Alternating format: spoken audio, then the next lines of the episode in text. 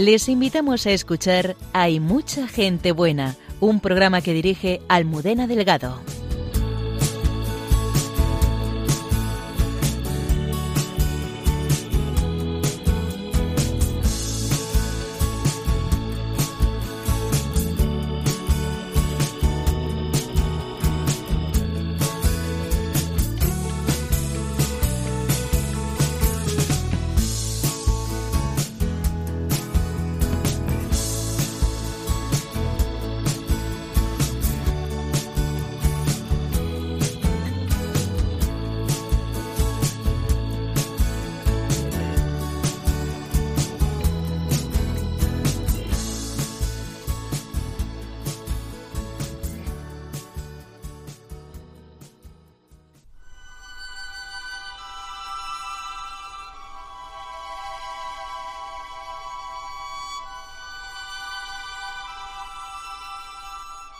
Buenas noches.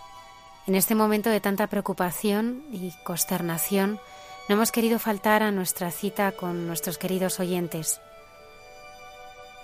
Es ahora nuestra radio más necesaria que nunca para acercar la esperanza a todos los que estáis aislados y anunciar nuestra confianza en que en la oración está nuestra curación. Os quiero presentar a los protagonistas del programa de esta noche. Laura y Chema, su vida era perfecta, pero un día todo cambia. Su hija pequeña enferma de cáncer. Con ellos conoceremos de dónde han sacado las fuerzas para afrontar la enfermedad y luchar contra ella. El padre Miguel Márquez, provincial de los Carmelitas Descalzos, nos acercará a esos guiños que Dios nos hace cada día. Y en este tiempo de cuaresma, nos acercaremos también a aquellos santos que sufrieron de modo especial en su cuerpo los signos de la pasión.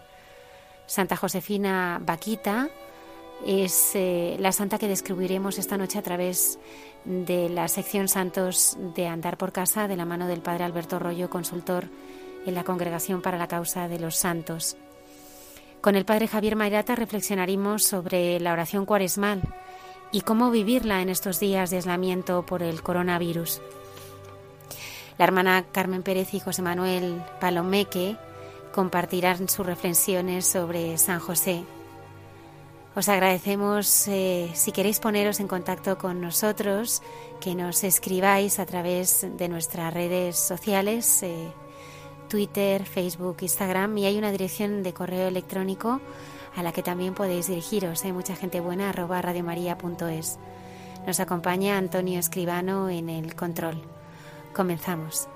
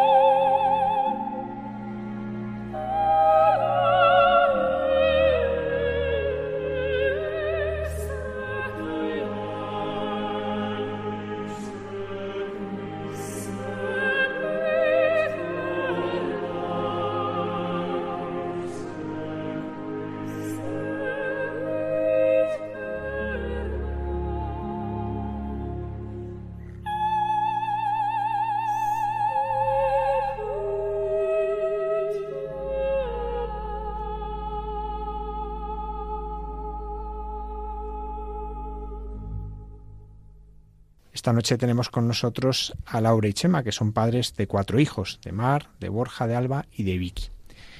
Y Vicky está en el cielo. Y queremos hablar con ellos de cómo ha sido esta vivencia, de cómo han ido acompañando a Vicky en este camino y, cómo les acompaña Vicky ahora. Laura, ¿cómo fue tu embarazo de tus mellizas? Pues eh, buenas noches. Em, me quedé embarazada. Yo ya tenía dos niños, pero no sé, el, instinto maternal lo tengo muy, muy agudizado. Y me quedé embarazada y enseguida empecé con pérdidas, pero solo tenía un embrión. Y en la semana 12 me dijeron que tenía dos embriones y que uno de los dos eh, venía con un latido eh, más lento que el anterior y que si no, y si no una semana no se igualaban, pues que habría que hacer un semiaborto y sacármela. Yo en ese momento ya sentí que era mía y pensé que iba a ser una, una niña porque somos muy guerreras. Y efectivamente eh, fue una niña. Eh, le comenté a mi marido que por qué no la llamábamos Victoria, porque era una victoria a la vida. Y así fue, así, así vino Vicky y, hoy por hoy sigue siendo una victoria a la vida.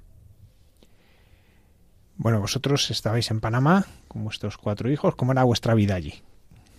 Pues mira, yo creo que era la persona más feliz del mundo. Habíamos estado separados mi marido y yo seis meses porque se fue antes. Por fin estábamos juntos los seis allí. Eh, mis hijos los cuatro sanos. O sea, era como, yo incluso he pensado, pensé en aquel momento en, o sea, no puedo ser tan feliz, no puedo ser tan feliz. Y bueno, pues la vida nos dio este pequeño susto, este revés y cambió todo. ¿Cómo cambió todo? Pues eh, Vicky empezó, cumplieron dos años, las mellizas, empezaron a ir a la guardería y un día, pues a los dos días de empezar la guardería, Vicky vino a casa con un párpado cerrado como si hubiera picado un bicho. Como vivíamos en Panamá, pues pensamos que había sido una araña o cualquier insecto. Y, bueno, pues vas al médico pensando que te van a dar un antihistamínico y que no va a pasar nada. Y lo que nos dice el médico es que tu hija tiene una enfermedad rara, le quedan tres meses de vida y no hay ninguna medicación. El cáncer es una palabra que todos conocemos, pero nunca piensas que te va a tocar, y menos en un niño. Y mi primera reacción es ¿por qué? ¿Por qué a mi hija? ¿Por qué a mí? O sea, yo le preguntaba a Dios el por qué, por qué, si yo soy una buena persona, si me he cuidado, soy sana, no bebo, no fumo, hago deporte, o sea, ¿por qué le ha tenido que tocar a mi hija? Y esa pregunta me la estuve haciendo mucho tiempo hasta que me hice otra pregunta, ¿y por qué no? O sea, al final eh, pues la Virgen María había perdido a su hijo en la cruz y dije, ¿por qué no mi hija no va a ser otra más? Sé que no va a salvar el mundo, pero cambié un poco la perspectiva. Yo me dedicaba a rezar y llevaba a mis hijos de iglesia en iglesia. Todo el día Vicky decía, cúrame, cúrame. Y, y luego ya, pues, en vez de pedir que curase a Vicky, iba pidiendo que me diera fuerza para seguir con la lucha, que no sufriera mi hija. Y, y bueno, pues a fecha de hoy a la Virgen la hablo de tú, he perdido un poco ese respeto o ese Dios castigador que muchas veces nos han impuesto para verlo como un Dios amigo y sobre todo a la Virgen pues como una amiga más. Pues las dos hemos perdido un hijo, estamos, podemos hablarnos de tú a tú. Fueron ocho meses en un hospital porque estaba inmunodeprimida, diez operaciones, eh, tres sepsis. cuando uno dice esto, parece que está hablando del infierno. Era el infierno. ¿Cómo conseguís que ese infierno que vivís para Vicky sea cielo?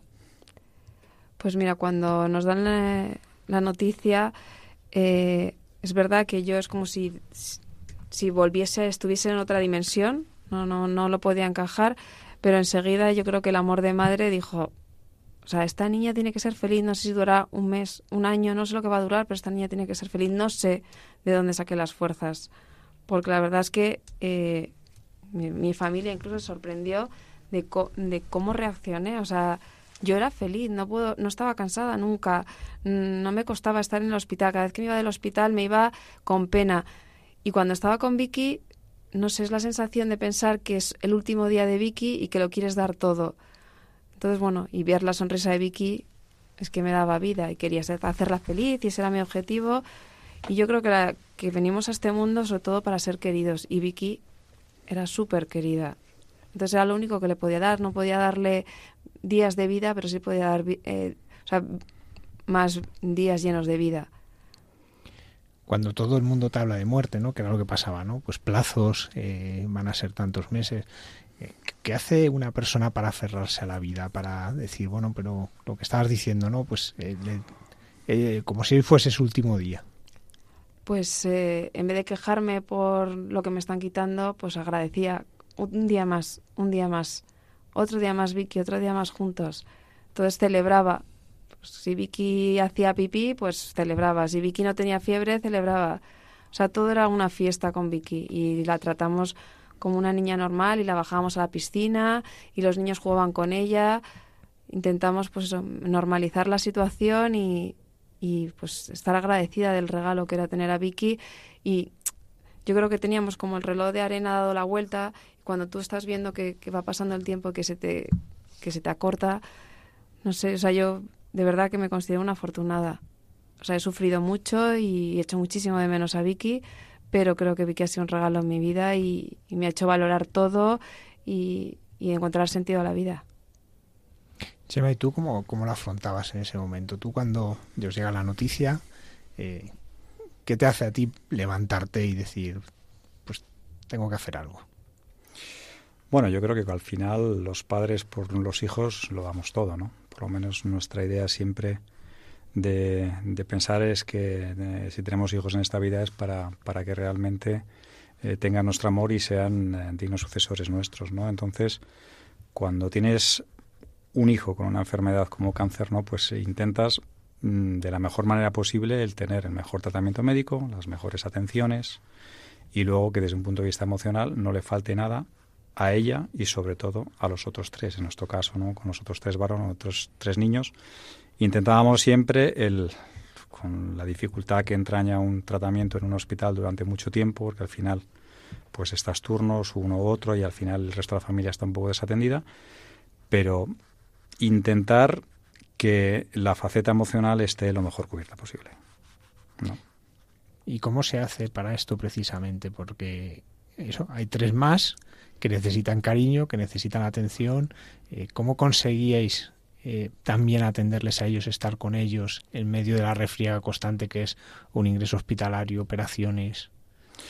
Bueno, es, es, verdad que hace falta mucha ayuda. Como nos decía nuestra oncóloga, digo, hace falta una persona que te haga las croquetas en casa para que eso esté un poquito ordenado y luego pues en este caso mi familia política eh, pues eh, ayudó muchísimo y estuvo muy encima de, la atención de los niños no eh, pero sobre todo también lo que fue desde mi punto de vista muy importante es hacerles partícipes a ellos también de la situación. Digo para bien o para mal te ha tocado esta familia y en esta familia tenemos este problema y este problema en vez de llevarlo papá y mamá lo tenemos que llevar entre todos y entre todos pues será menos carga las alegrías, si las compartimos, son las alegrías entre todos y las penas entre todos, pues son mejor soportadas. ¿no? Entonces, en la, mejor, en la mayor o menor medida, con la capacidad de, de, raciocinio que tenía cada uno, pues les fuimos involucrando de alguna manera. ¿no? Es verdad que su melliza Alba, la pequeña, pues prácticamente eh, no tuvo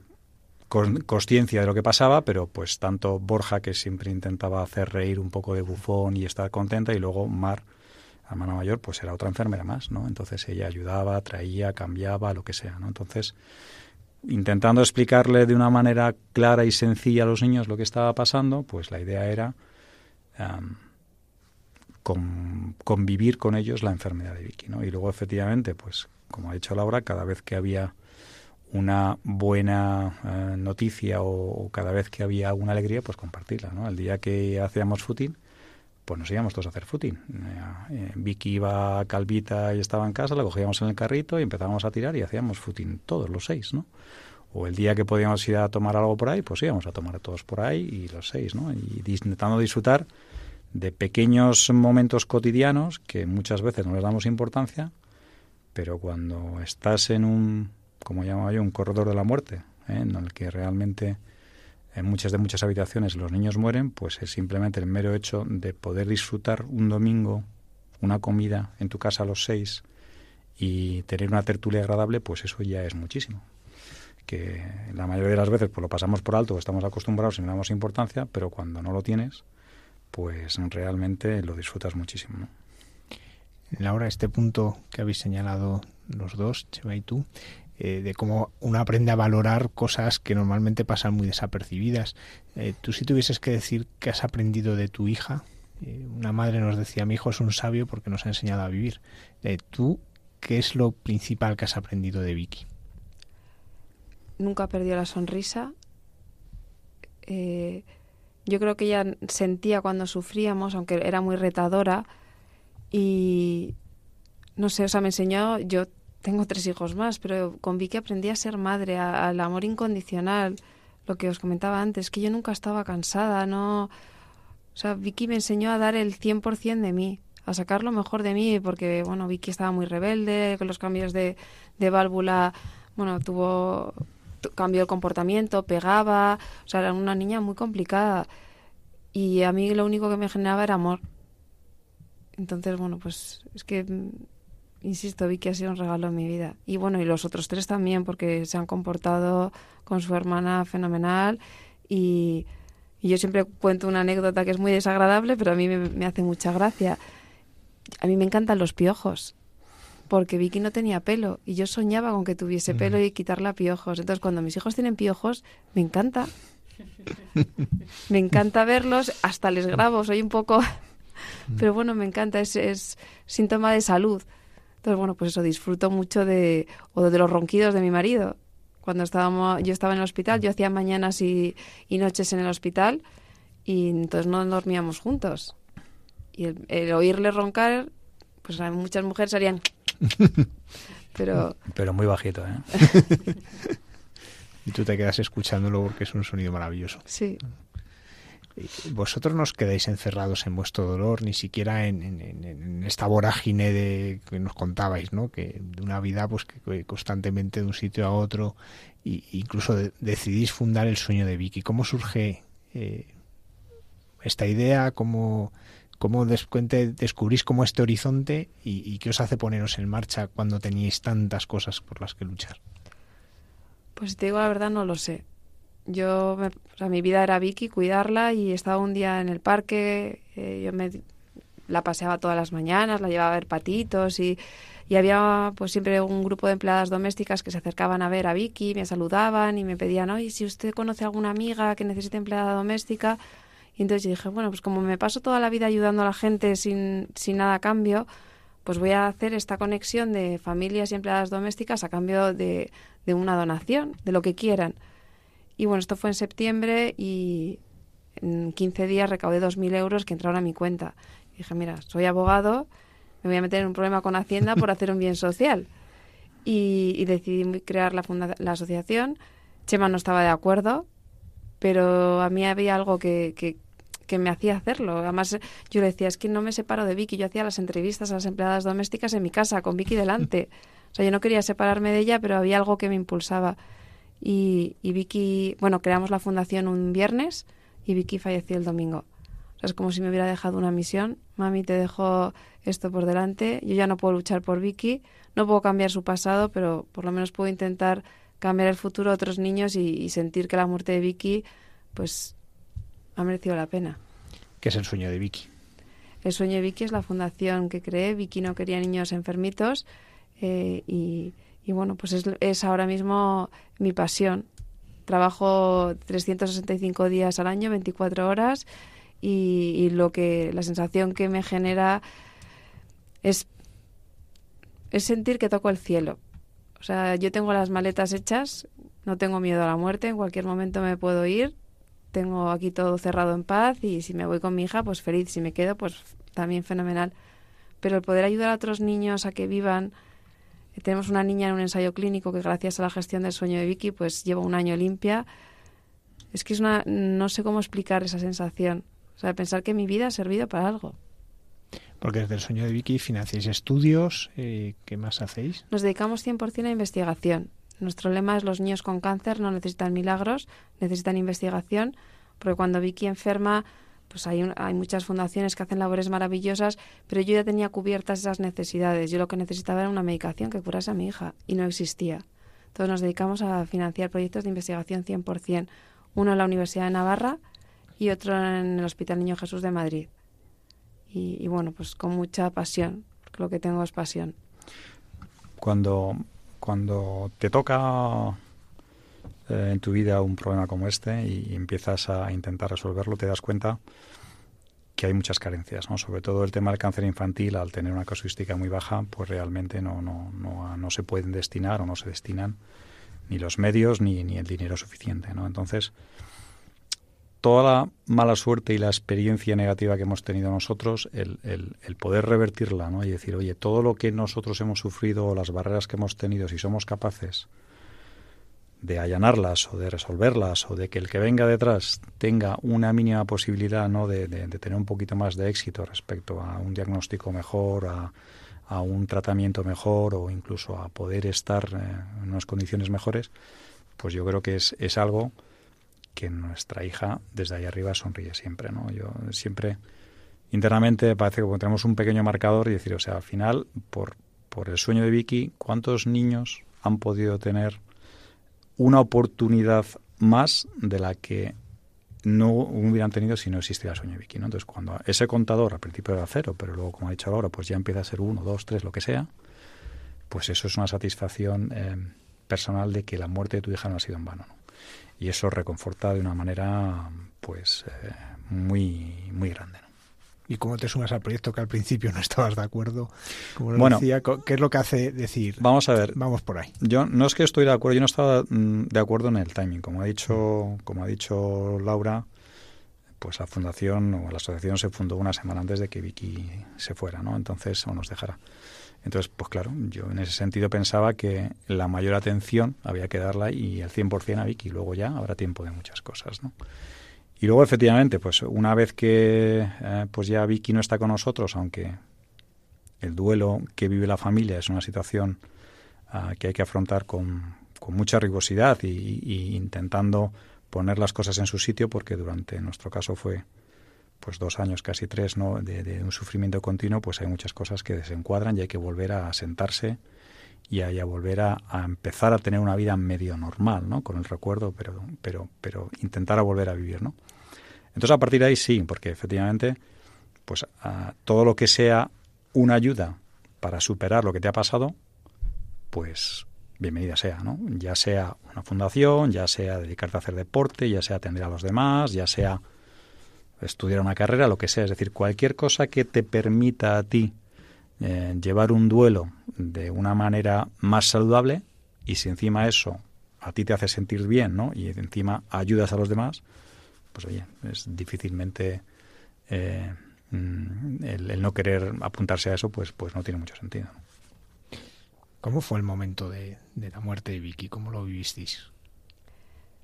Pues yo tenía mucho miedo cuando nos dijeron, eh, nosotros teníamos pensado escolarizar a Vicky y el día que tuvimos la reunión con la directora del colegio para escolarizarla, recibimos la llamada diciendo que Vicky pues había tenido una recaída y que ya no había nada más que hacer. Yo en ese momento sentí mucho miedo, no sabía cómo iba a reaccionar. Ya de hecho me pasó otra vez cuando veníamos, volábamos de Panamá a Madrid, íbamos en el avión y yo decía, Dios mío, que se caiga el avión, que se caiga el avión y nos morimos todos juntos y así no sufrimos. Mm, me entró el pánico pensando, yo le decía a mi marido, pero ¿y va a ser en casa, va a ser en el hospital? Le decía a la oncóloga, es que no sé lo que quiero, no sé si me voy a poner nerviosa, si me voy a poner a gritar. N- O sea, no sabía cómo iba a reaccionar. Es verdad que el, mes que nos dijeron que iba a durar Vicky se convirtió en un año, un año maravilloso. Y el día que Vicky se fue al cielo, yo sentí tanta paz, se quedó dormida en mis brazos. eh, de un momento muy duro, me pareció un momento mágico. Eh, Vicky puso una sonrisa, la gente lo querrá llamar rigor mortis, como quiera. O sea, para mí era la sensación de que Vicky había llegado al cielo. No la dejamos ir ese día, se quedó en casa eh, con nosotros durmiendo y mis hijos decían, mami, no ha habido sangre, no había, no había dolor, porque estábamos todos juntos con ella. Fue un momento para mí muy especial y, también se lo debo a, la oncóloga que vino a mi casa, Blanca López Ibor, estuvo con nosotros en todo momento, eh, el, el padre don Miguel, que estaba, que era el capellán que estaba en el hospital, estaba en ese momento en La Paz y se escapó, me dijo, mira, esto que no nos oiga nadie ahora, pero yo quiero estar con vosotros. Vino a mi casa también y fue un momento para mí que no olvidaré jamás. Tuvimos una preparación bastante, casi un año, ¿no? Es decir, nosotros en el hospital lo pasamos muy mal y Vicky también, pero cuando ya nos dieron la noticia de que realmente no, no había ningún tipo de, de, de, tratamiento alternativo y el tumor ya iba para, para adelante y no, no había manera de pararlo, pues nos dieron semanas, meses. Y como ha dicho Laura, yo creo que por el amor de todos, pues nuestra hija aguantó en casa prácticamente un año. ¿no? Pero sí que es verdad que la vimos eh, a la pobrecilla como iba pues bajando, bajando, bajando, bajando, bajando, ¿no? Y luego, pues bueno, pues al final actuando con un poquito de lógica e intentando convencer y decir, bueno, pues al final la niña ya, la pobrecita está ya pues pues pues muy malita, pues casi es mejor que descanse y, que, y, que, y que también toda la familia pueda descansar, ¿no? Entonces, fue un momento, la muerte de un hijo siempre es una situación muy complicada, ¿eh? del que lo haya podido pasar, pero pero no fue algo negativo, por lo menos en nuestro caso, ¿no? Yo puedo decir que llevábamos un año viendo cómo ese momento se acercaba y tuvimos una, buena preparación y luego también la unión de la familia, es decir, hablando sobre todo de, nuestros otros tres hijos, pues entendieron el momento y lo, lo, vivimos juntos. Y como lo que somos, una familia, para lo bueno y para lo malo. ¿Cómo habéis visto que esto ha hecho crecer a vuestros hijos? Porque han vivido una situación que, como, como nos decía Sara Chema, eh, pues les ha unido, pero eh, ¿cómo veis que en ellos, veis otros niños de esas mismas edades, que, que, que, veis que hace que vuestros hijos vivan las cosas de un modo distinto? Yo creo que son especiales los tres. Eh, tienen súper presente a su hermana. Nosotros cuando Vicky se va al cielo, su melliza nos dice que cómo la va a ver a, partir de ahora. Claro, tenía cuatro años. Le dijimos que era la estrella que más brilla en el cielo y ella es muy cuca y cuando vamos se hace de noche empezamos, mira, ahí está Vicky. Ella dice, no, Vicky es aquella, que yo soy su melliza. y cuando se porta mal en época de Navidad decimos, Alba, no te portes mal, que te van a traer, no te van a traer nada a los reyes. Y ella dice, mami, que Vicky está en el cielo, que le va a decir a los reyes que me traigan cosas. Son niños especiales, es verdad que la tienen presente para todo, o sea, en los exámenes, cuando hacen un examen, mi hija, por ejemplo, la mayor, que le cuesta más estudiar y le sale bien el examen, dice, mami, seguro que ha sido Vicky que ha hecho que, que, lo haga bien. Bueno, y su padre dándole clases particulares por la tarde. Sí. Pero la, tienen muy presente continuamente. Vamos a esquiar y a lo mejor eh, vamos en, en, la silla, entre sillas subidos y su melliza, su melliza dice, no, este es su sitio. Me acuerdo un día que arrasaron a, a nuestra hija esquiando y yo no estaba, estaba con la pequeña y viene mi hijo llorando, mami, Vicky se va a enfadar mucho conmigo. Digo, ¿pero por qué? Dice, porque es que se han llevado por delante a Mar y yo le he dicho, Gili. y yo le dije, no te preocupes, que seguro que Vicky también se lo ha dicho desde el cielo. O sea, la tienen presente continuamente. Tenemos una foto de Vicky en casa y cuando van... Bueno, una muy grande a, la altura así de, del suelo y según van a cole y vuelven le dan un beso. Y está la foto llena de babas. Pero nos encanta igual, igual, eh, yo creo que para la gente que nos escucha, ¿no? Igual es importante decir cómo al final una situación mm, tan dramática, que es la muerte de, un hijo, yo creo que no hay, no hay nada peor, ¿no? Yo creo que para, para unos padres, cómo esa situación que es absolutamente negativa, no digo que al final haya sido positiva, pero hemos conseguido revertirla y la hemos llevado entre todos de una manera que al final convivimos con ella y, intentando siempre acordarnos de los momentos buenos. Con lo cual, al final, yo cada vez que pienso en mi hija, no estoy pensando en el sufrimiento que hemos pasado, en las malas noches de los hospitales, en sus operaciones, y lo, simplemente lo que me acuerdo es de su maravillosa sonrisa, de sus rizos negros preciosos en la cabeza, de cómo le gustaba comer, de cómo disfrutaba, de cómo jugaba con su hermana. Es decir, solo tengo en, en el recuerdo los buenos momentos, ¿no? Y entonces eso me hace sonreír cada vez que pienso en ella. Y eso es un poco la filosofía que intentamos o hemos intentado transmitir a los niños, ¿no? Decir, oye, esto tiene que ser un recuerdo positivo, alegre, de cariño, de amor, de esperanza, no un mensaje de qué desgracia, nos ha pasado un cáncer, se nos ha muerto una niña, esto es una porquería de vida, no merece la pena vivir, ¿no? Sino todo lo contrario. Y eso ha hecho que nuestros hijos sean mm, o que tengan un aspecto, en ese sentido, emocional bastante normal Y la, la, pregunta tuya es, lo que sí es verdad es que han madurado pues mucho antes que otras personas normales, ¿no? Porque si al final tú te encuentras con la muerte normalmente, con un padre tuyo con 30, 40 años, pues ellos con, con, con, con 6, 7, 8 años, pues se han encontrado con, con la muerte de, de, alguien muy cercano, ¿no? Y eso pues no es, no es ley de vida, ¿no? Pero bueno, yo creo que al final hemos intentado que la experiencia no sea traumática y de hecho, pues cuando hemos llevado alguna revisión a algún psicólogo o psiquiatra, pues hoy nos dicen que son unos niños estupendos y que no tienen ningún tipo de trauma referente a eso, ¿no? Con lo cual, Laura y yo, pues en ese sentido estamos muy orgullosos y creo que es una filosofía a seguir ¿eh? para gente que pueda tener problemas parecidos, ¿no? Y aunque es fundamental, como decíamos antes, el tener una paz interior de que le has dado todo por tu hija, por tu familia. Bueno, en nuestro caso, yo profesionalmente dejé de trabajar y al final dije, oye, yo me voy, si me quieres me despides o no, pero para mí lo importante es mi familia, ¿no? Y entonces en ese sentido, pues hemos intentado que durante una etapa de la vida lo más importante ha sido cuidar de nuestra familia. Y tú en ese momento decides que aparcas el trabajo. Bueno, em, eh, yo lo que lo que hice en ese momento, pues estábamos en Panamá trabajando y eh, como hemos comentado soy ingeniero y, y, yo pues digo a mi empresa que tengo un problema y que me vengo para España, que si quieren seguir contando aquí conmigo, fenomenal, pero que en ese momento yo mm, salgo de la línea de producción y, y me dedico a, a, cuidar a mi familia. Entonces, es verdad que buscaron un proyecto en el que yo en Madrid pudiera trabajar y hacer un poco de teletrabajo, que además a mí vino muy bien porque me despejaba un poquito del día a día y podía tener la mente ocupada en otra cosa y bueno, pues estuve durante año, año y medio en un proyecto en la empresa eh, pudiendo compaginar un poco lo que era el cuidado de, de, Vicky cuando hacía los turnos que no hacía Laura y seguir teniendo pues un poco la mente eh, ágil para poder seguir tomando decisiones que, que, en este tipo de cosas pues siempre conviene tener las ideas bastante claras, ¿no? que la emoción no venza a la razón. Laura, ¿cómo ha sido tu camino de fe? ¿Tú eh, tenías fe antes de que sucediera todo esto? Sí, o sea, yo siempre he tenido fe, siempre he creído en Dios, o sea, desde pequeña me han enseñado, somos muy devotas de Jesús de Medinaceli, que hoy he estado allí, me iba con mi abuela, pero cuando Vicky enferma, es verdad que lo primero que pregunto es ¿por qué? O sea, ¿qué he hecho yo mal, Dios mío? que si nunca, o sea, intento ayudar a los demás, que luego la pregunta me fue al revés, ¿y por qué no? Porque no, no me podía tocar. Y, y, como comentaba antes, fui cambiando mi manera de acercarme a Dios. En vez de pedirle continuamente, por favor, cúrala, cúrala, pues era, por favor, dame fuerza.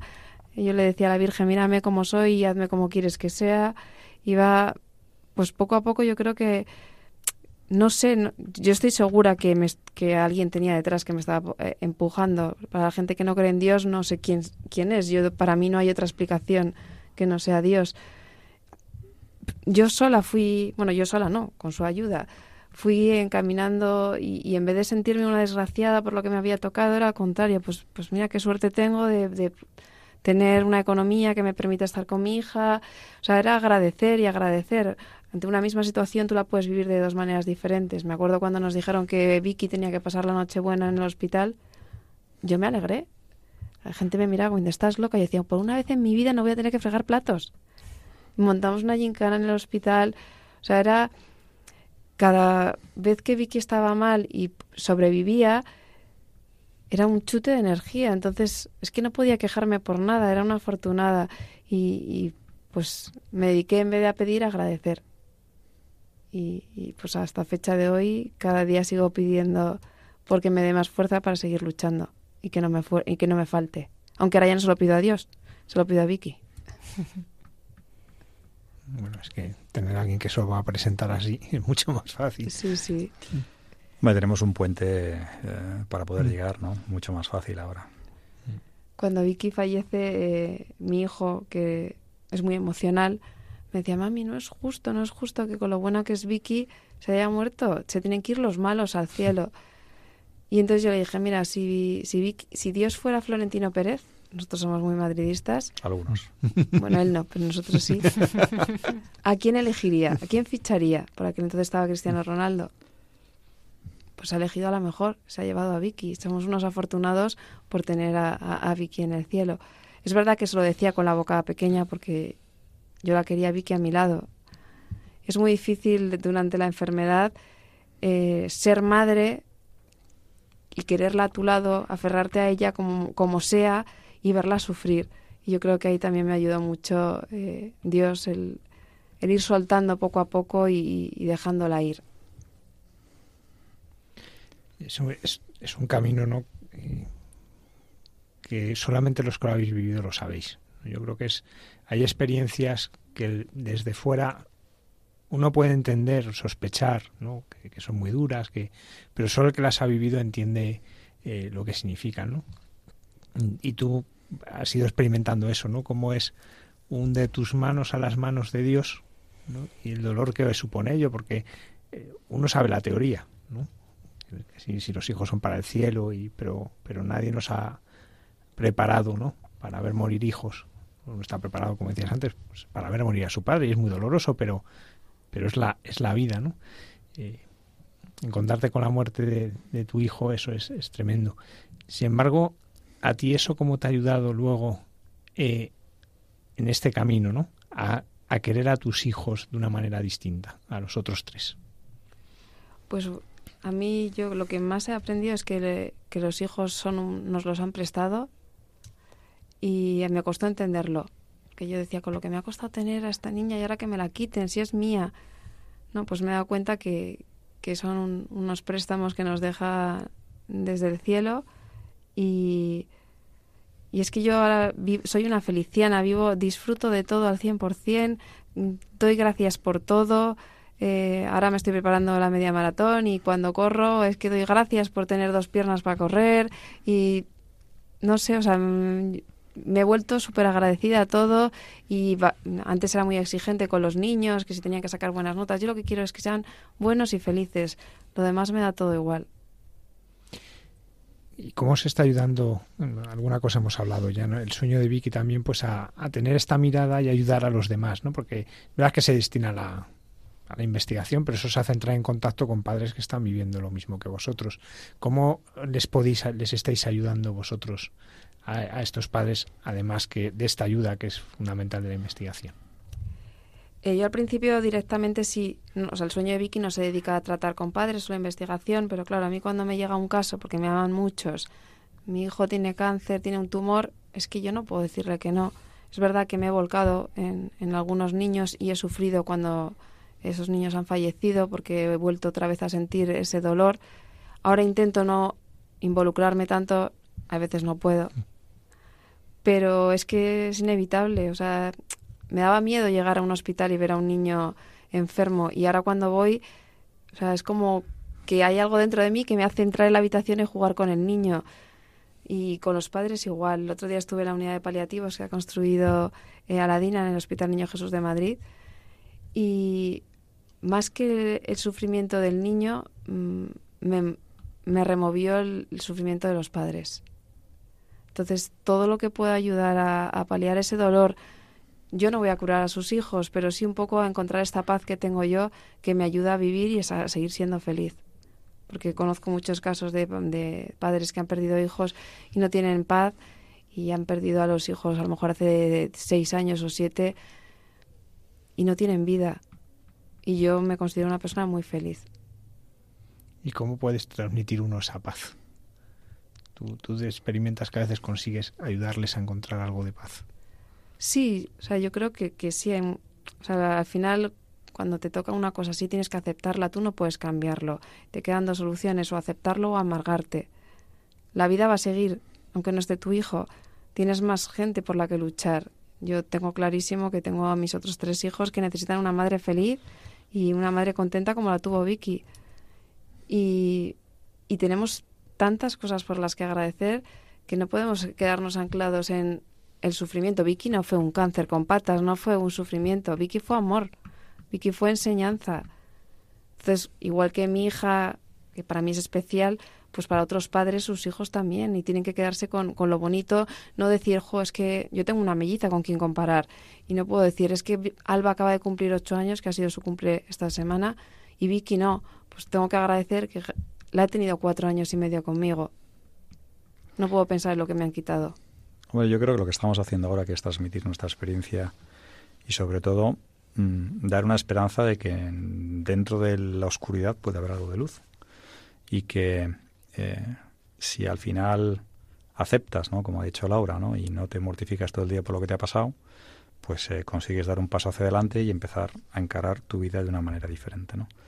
Yo creo que es muy importante el, el cómo mm, son los momentos finales en los que tú te tienes que despedir de tu hijo, el cómo lo haces, el cómo lo enfocas, es determinante para luego el poder levantarte. ¿no? Es decir, si, si al final esa última fase no la encaras muy bien, pues luego al final puedes tener un duelo mucho más eh, prolongado en el tiempo, muchísimo más intenso y del cual a veces hasta no te puedes recuperar, ¿no?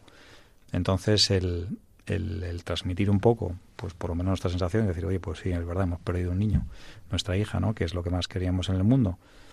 Pero aquí estamos con el sueño de Vicky como bandera, intentando ayudar a más niños para que no pasen lo mismo, ¿no? Y el, y el tener la esperanza de decir, oye, queremos hacer de este mundo un poquito mejor y que los que vengan detrás tengan una oportunidad un poquito más grande de sufrir menos de lo que hemos sufrido nosotros. Bueno, pues es un es un valor eh, eh, muy muy activo y, realmente eh, nos ayuda a poder seguir adelante, ¿no? Entonces hay luz, sí, a veces tarda más el túnel, es más largo o se ve un poquito más difuminado o hay alguna chimenea y se cae y, no ves, ¿no? Pero, pero realmente de esto se puede salir. Pero para eso hay que querer, como todo, no digan. igual que las drogas, igual otras muchas historias, si uno no pone su propia voluntad de querer salir adelante, pues, pues le cuesta mucho más, claro. Bueno, yo tengo la sensación que a, que a mí me han arrancado un miembro de mi cuerpo y tengo que aprender a vivir sin él. O sea, yo al final decía, es, tengo que llevar una cruz colgada en mí, pues me la tendré que poner de la manera que menos daño me haga.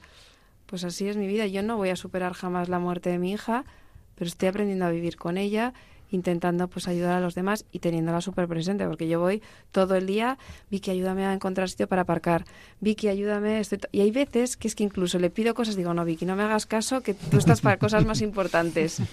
Es como decía, ¿no?, que le pida a Vicky sitio para aparcar, pero voy yo llamando a la grúa para que le vaya haciendo sitio, ¿no? y el año pasado hicimos un reto que unimos al Hospital Niño Jesús de Madrid con la Fe de Valencia, con un grupo de ciclistas profesionales. Yo llevaba sin montar en bici desde los ocho años y hice el reto. Y yo cuando me entraba la pájara y no podía más iba gritando, Vicky, empuja a mamá. Y me hizo mucha ilusión que gente que hizo el reto con nosotros que no creía en Dios, cuando llegamos a Valencia me decía, no sé si creemos en Dios o en Vicky, pero que tú lo hayas conseguido, está claro que hay algo sobrenatural que te ha ayudado. ¿Tenéis ahora algún proyecto así en el sueño de Vicky de, este estilo? Sí, vamos a unir eh, la Universidad de Navarra, la Clínica de Navarra de Madrid, con el CIMA, el Centro de Investigación Médica Aplicada de Navarra, que estamos llevamos tres años financiando, y entonces este año vamos a unirlo en bici. Y bueno, pues quien quiera participar se puede unir. Es un reto muy bonito porque la verdad es que el ciclismo eh, son muy compañeros todos, el mundo del gregario y, yo lo recuerdo una experiencia maravillosa, muy dura, porque lo pasamos muy mal, pero yo no perdí la sonrisa en ningún momento. Sentía que eso, que Vicky me iba empujando. Que suena fácil, pero estamos hablando de cuántos kilómetros? 435. Es una, son unos cuatro días de hacer cine al día, ¿no? Hombre, hay que prepararse un poquito para eso. hay que prepararse un poco. Seguro que muchos de nuestros oyentes quieren conocer más la fundación. ¿Cómo pueden hacerlo? Pues eh, somos muy activos y eh, la página web es el sueno de Vicky.com. Hacemos unos desayunos una vez al mes en el que, bueno, yo cuando estaba en el hospital con Vicky venía una mamá y nos traía una revista y durante, pues, mientras nos tomábamos el café, cogíamos la revista y desde la primera página hasta la última criticábamos todo.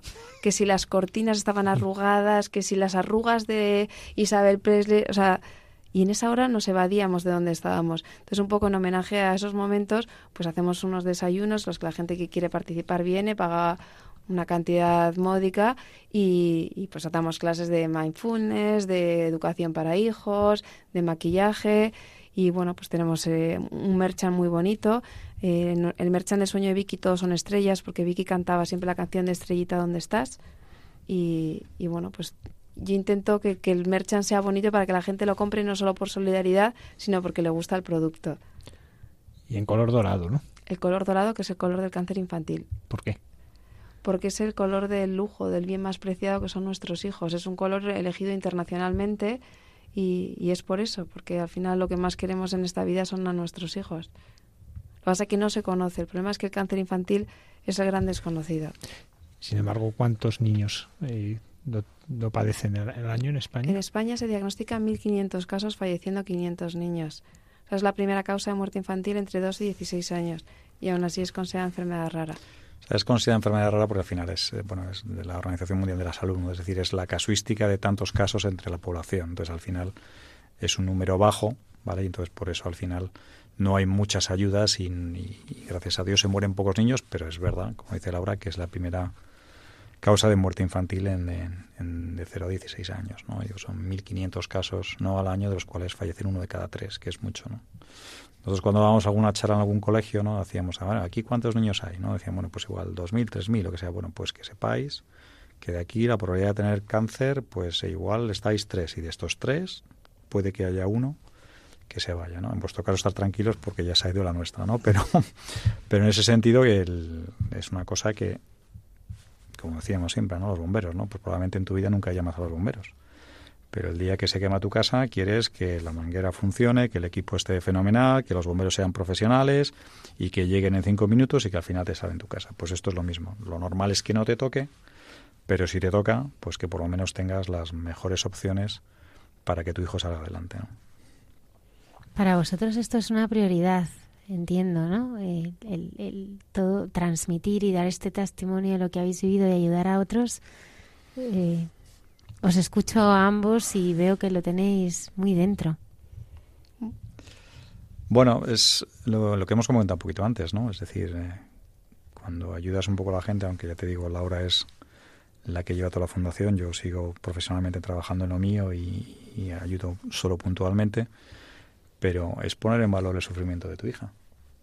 O sea, cuando ves que alguien tiene una opción o por la inmediación de que al final adquirimos mucha experiencia en relacionado a médicos, eh, tratamientos, personas para poder moverse. Entonces, cuando alguien llama a Laura y le dice que tiene un caso de no sé qué, y ella, pues, en lo que normalmente, pues igual tardas dos, tres o cuatro meses, que en un tema de un cáncer puede ser absolutamente determinante para la vida de tu hijo, pues eh, Laura en uno o dos días pues le pone en contacto pues con Hinojosa, que es el neurocirujano de, Barcelona que estaba aquí, y tal, o con el oncólogo cual o lo que sea, y puedes tener un diagnóstico muy precoz y probablemente con la persona que en España más sabe o te dice cuál es el tratamiento internacional más interesante, que más opciones tiene para, para que tu hijo se cure. Entonces, esos tres, cuatro meses, que entre el susto que tienes, el que no te sabes mover muy bien estos, en este tema, pues el sueño de Vicky, en este caso Laura, te lo resuelve de un plumazo,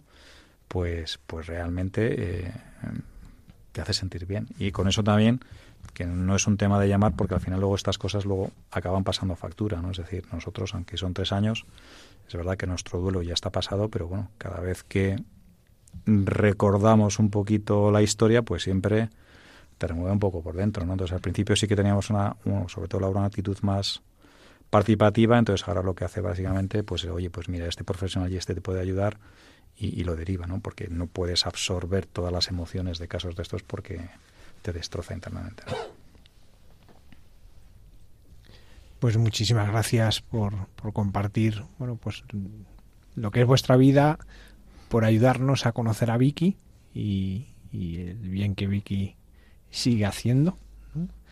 Y también sobre todo por, por, vuestro realismo, ¿no? En que no nos habéis ocultado ni lo bueno ni lo malo, ¿no? Y que también puede ayudar a muchos que viven situaciones similares, parecidas, a lo mejor no con sus hijos, pero en otras situaciones, pues a, a ver esperanza en medio de, pues, una oscuridad que es real, pero que, que tiene esperanza. Yo siempre digo que tengo cuatro hijos, una en el cielo y tres aquí, y la que más trabajo me da es la que tengo en el cielo, que me lleva de la ceca a la meca. Pero bueno, sé que es la única que luego cuando llegue la adolescencia no me va a dar problemas de llegar tarde, tal, pero hoy por hoy me da mucho trabajo. Y quería aprovechar para saludar a, a, Elisa Méndez Castro, que es la abuela de un amigo mío, que sé que es una fiel seguidora vuestra y ya que estoy aquí, la mando un beso enorme. Pues también nosotros la saludamos desde aquí. Muchísimas gracias. Gracias. A vosotros.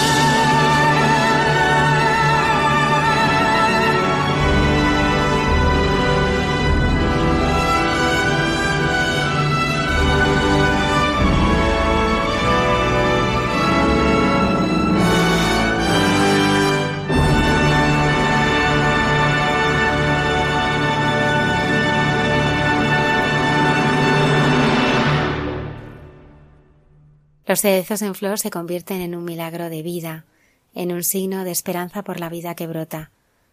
Así nos lo descubre el padre Miguel Márquez esta noche en su sección Dios nos hace guiños.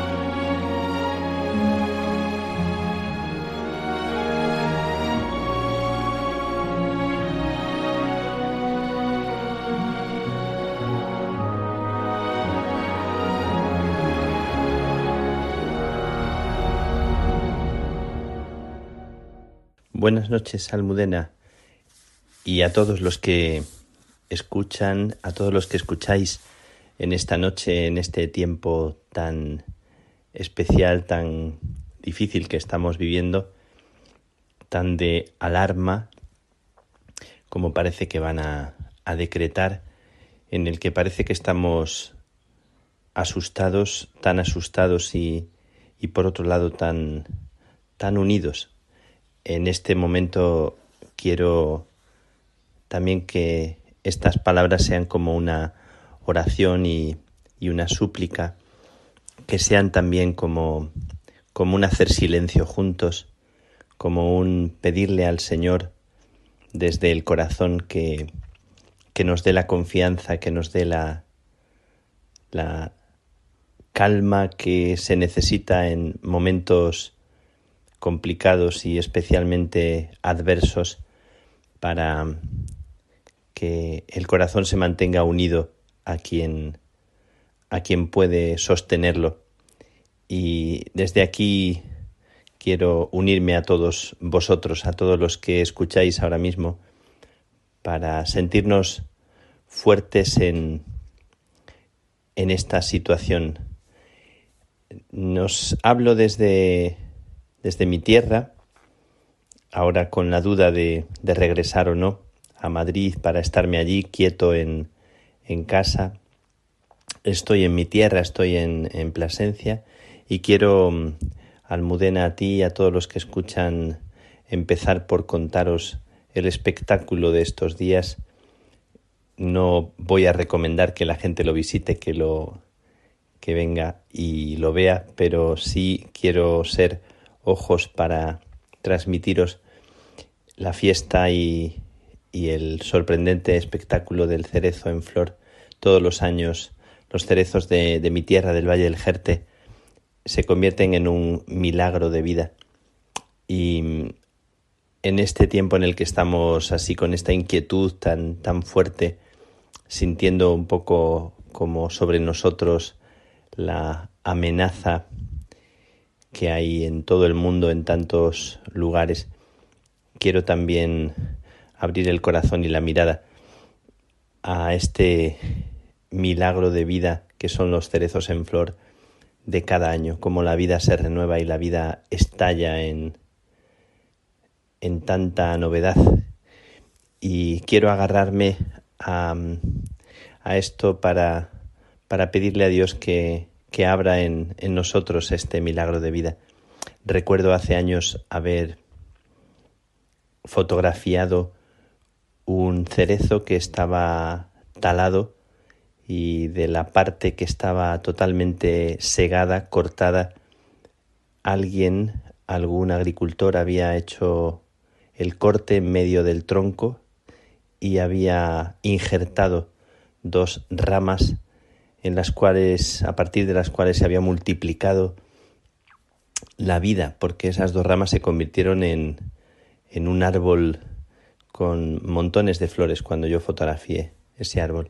Y fue para mí como un símbolo que me ha acompañado durante tiempo, como la vida donde pareciera que, que solo hay muerte cuando se conecta otra vez desde, desde abajo, desde el fondo, desde la fe, aunque sea pequeñita, la vida se abre camino como no sospechamos.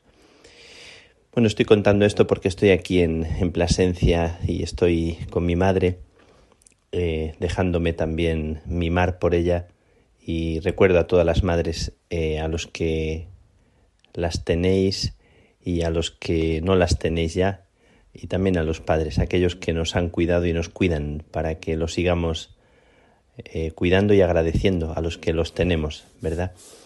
Pues quiero, quiero, Almudena, recordar en este día, en esta noche, a un amigo que se murió y al que nunca vi, al que nunca saludé personalmente, aunque me dedicó a alguno de sus libros.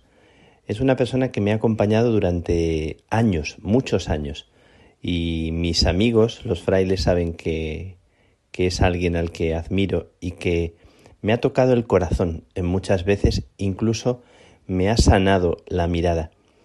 Esta semana pasada ha muerto un literato español que escribió libros tan, tan bonitos. Recomiendo a quien no conozca cosas de él que pueda leer algo. José Jiménez Lozano, que vivía en un pueblecito de Valladolid y que escribió cosas eh, hermosas, cosas de esas tan con tanto sentido. Por cierto que recordando el Día de la, de la Mujer, hace estos días pasados, él había escrito un libro que se titula Un dedo en los labios y son todos relatos de relatos de mujer, ¿verdad? Y alguno de esos relatos que, que él contó os voy a contar hoy. Quiero como homenaje a él, como homenaje a Jiménez Lozano, que era mi amigo, mi amigo en la distancia, era mi amigo admirado, pero mm, sin, sin encuentro cercano, pero sí de alma. Quiero recordar algunos escritos de él y deciros por qué los recuerdo en este momento y por qué he seleccionado estos escritos. Estamos leyendo estos días el relato del Éxodo en, en, este peregrinación, en esta peregrinación hacia la cuaresma. Tiene escrito Jiménez Lozano un, eh, un libro que habla sobre el narrador y sus historias. Me encanta cuando habla del libro del Éxodo porque revela una de las cosas tan bonitas de la historia de la salvación, que es historia que sucede a partir de personajes insignificantes y de historias minúsculas, de historias que no cuentan, de historias que son como marginales, de personas que no pensarían que su vida fuera a ser una historia capaz de ser salvación para muchos otros y cómo Dios hace que historias pequeñitas en medio de, de grandes imperios se conviertan en, en decisivas. En ese libro de Jiménez Lozano habla de, del libro del Éxodo y dice que el libro del Éxodo comienza con la historia de dos mujeres que se niegan a obedecer la ley del faraón. El faraón había dicho que sacrificaran a los niños que, que nacieran y esas dos mujeres que se llaman Sifra y Pua se niegan a, obedecer. El nombre de Sifra y Pua significa ser hermosa y ser muchacha.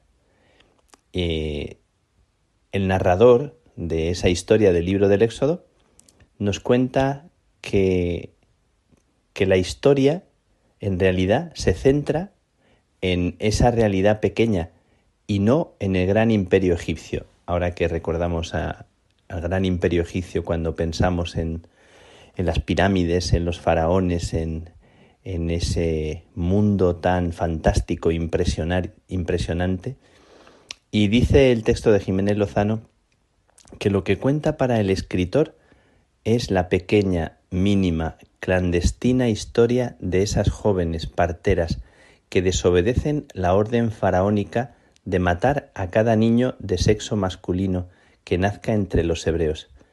Y cuando escuchamos tal relato, sentimos cómo irrumpe de golpe en todo aquel universo de poder y de esplendor del gran relato faraónico y lo subvierte y destruye con la memoria de aquel sufrimiento y aquella esperanza de liberación de la injusticia, enfrentándose a nuestra propia situación y haciéndonos contemporáneos de esa historia, y a Sifra y Puá contemporáneas nuestras.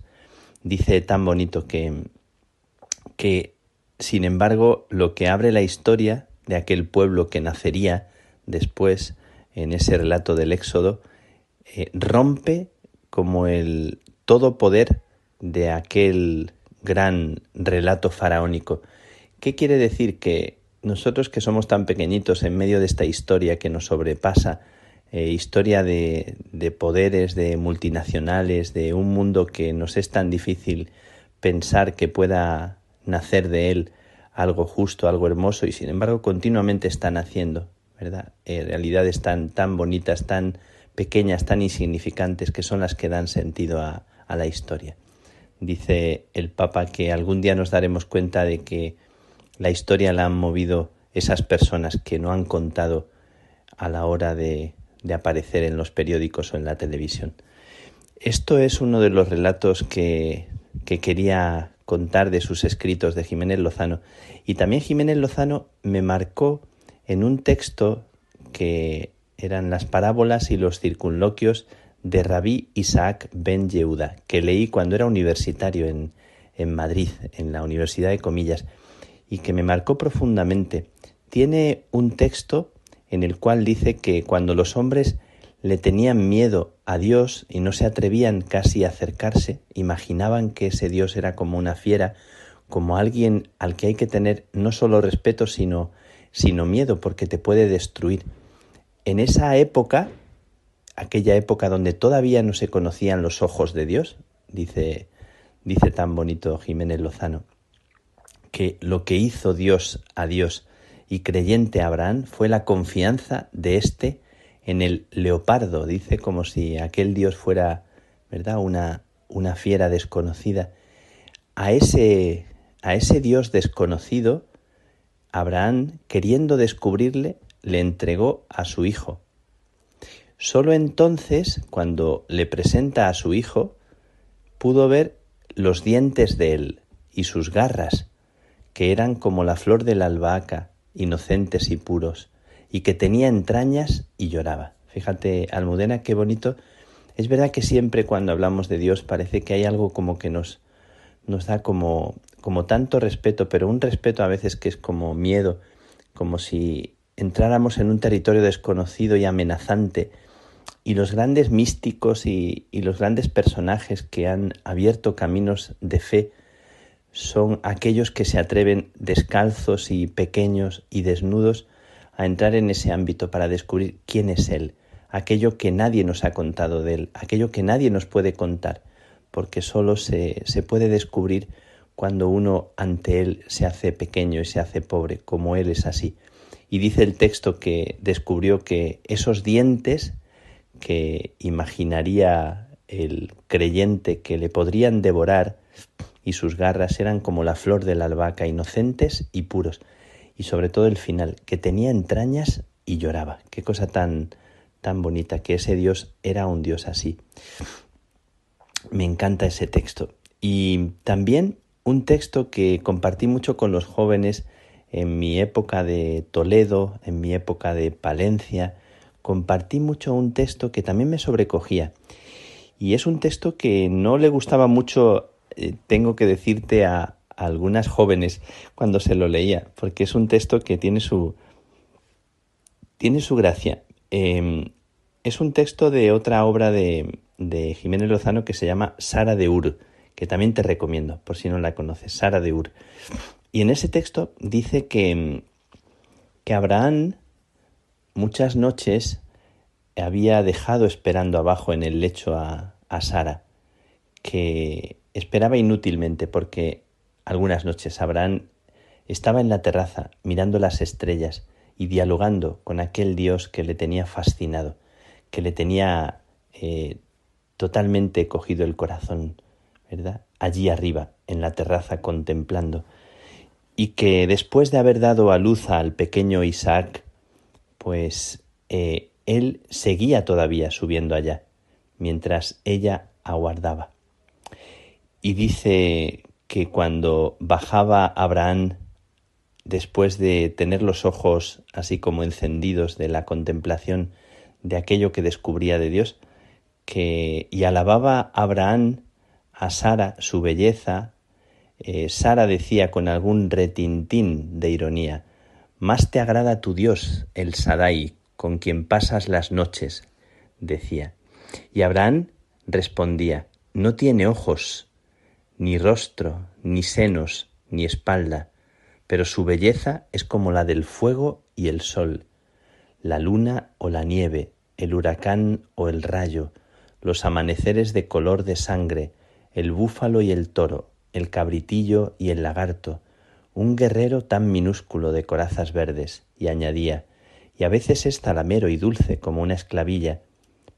Pero Sara no comprendía, y lo peor era que Abraham había comenzado a subir con él a la terraza al pequeño Isaac y estaba enseñándole a conocer a ese Dios. Fíjate que qué bonito también en la época de, de descubrir a ese Dios eh, misterioso eh, del que se deja fascinar Abraham, tan bonito la comparación que hace, ¿verdad?, de Dios con esas realidades tan bonitas, tan bellas como el amanecer y cómo le va seduciendo el corazón a Abraham y enseña a su pequeño a conocer a aquel Dios. Y quiero terminar, eh, Almudena, con un relato que me gusta mucho. no solo para, para cualquier mujer, sino para cualquiera de nosotros. Un relato que, que también es de Jiménez Lozano y que tiene una enseñanza preciosa, muy del fondo de la espiritualidad. Y habla de la mujer encorvada. Me encantó este texto cuando lo leí y es del libro Un dedo en los labios, eh, de todo el de relatos de mujer. Dice que, que cuando Jesús pasó por delante y vio a una mujer que estaba encorvada, él preguntó, ¿por qué se ve obligada a andar así? Y le respondieron que porque tenía un espíritu de enfermedad hacía 18 años y andaba agobiada con su peso, que no había medicinas para ella, y él entonces dice que Jesús se acerca y poniéndole la mano sobre el hombro, suavemente, le dice algo a los oídos, como si fuera un secreto. Y de repente la mujer se enderezó, como si lo hiciera tranquilamente después de haber estado agachada haciendo una faena doméstica o arreglando una planta en el jardín, y se sonreía y sus ojos eran grandísimos y muy claros. Entonces pudieron verle los ojos. Y el hombre, Jesús, le dijo, Puedes irte, eres libre. Y ella se fue. Dijo luego la mujer que él la había librado de los demonios y que ya podía decir ella sus propias palabras de mujer. Y hablando, hablando porque le preguntaban qué te ha dicho, qué, qué ha pasado, la gente con la curiosidad, pero ¿cómo ha podido ser esto? Ella terminó por confesar lo que él le había dicho al oído. Y aquí viene, aquí viene el secreto que parece algo como tan tan simple. ¿Sabéis lo que le dijo?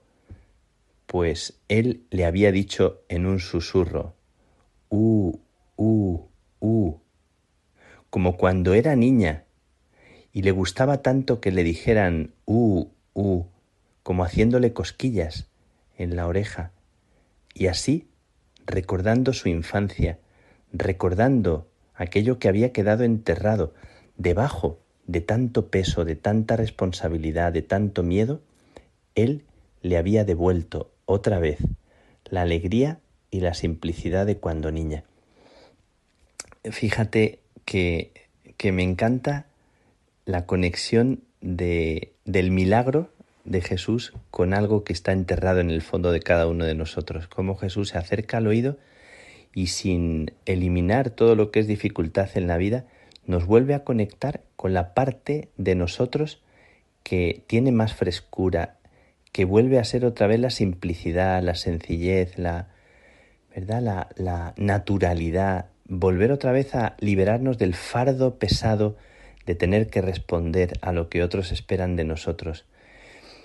Me encanta, repito también el, el cuento porque, bueno, yo lo adornaría y diría que, que también seguramente su padre o su madre, ¿verdad? Como tantas personas con las que hablamos que recuerdan algún gesto, alguna cosa de su padre o de su madre, de cuando uno era niño, ¿verdad? Cuando le subía hombros, cuando le rascaba la cabeza con la barbilla o cuando le hacía cosquillas o cuando le decía una palabra al oído o en este caso cuando le hacía así cosquillas diciéndole u, u en la oreja y la niña grande, la mujer encorvada,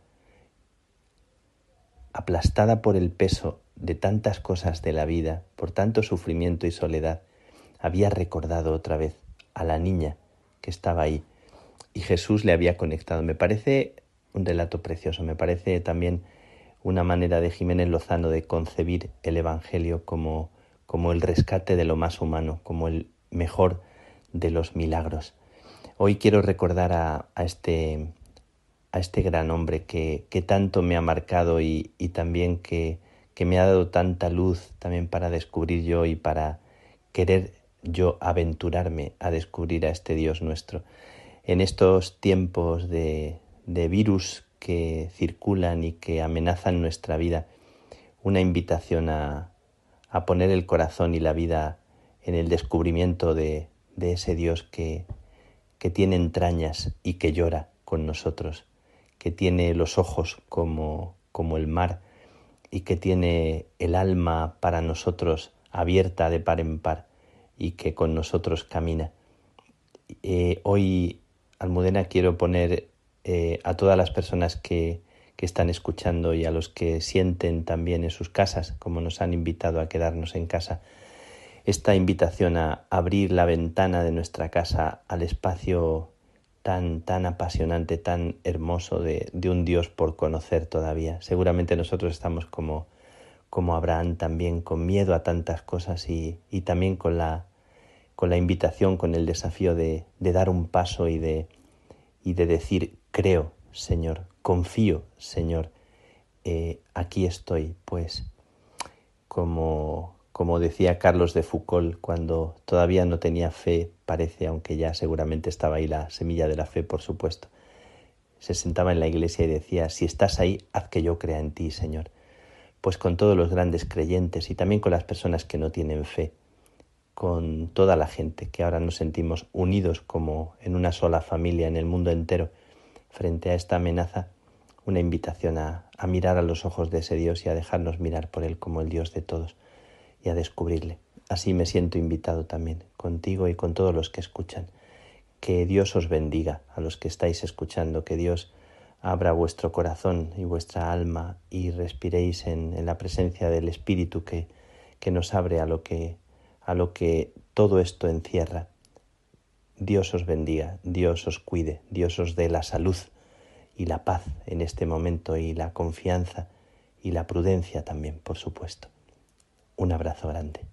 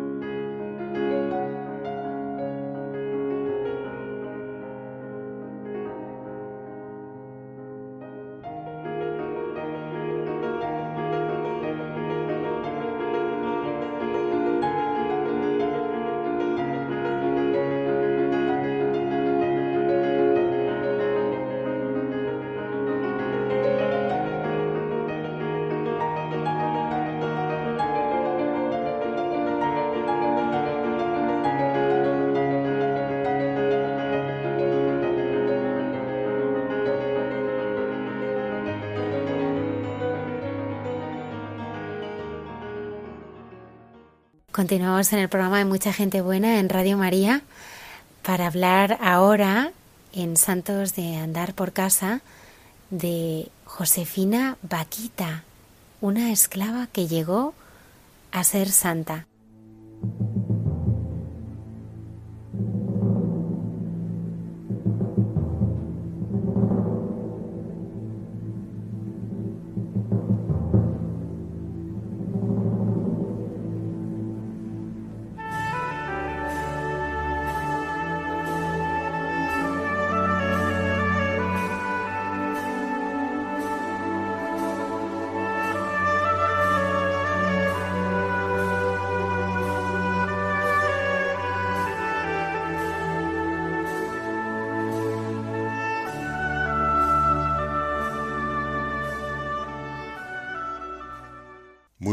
Noches a todos los oyentes de Radio María, buenas noches Almudena y a todos los que componéis el programa.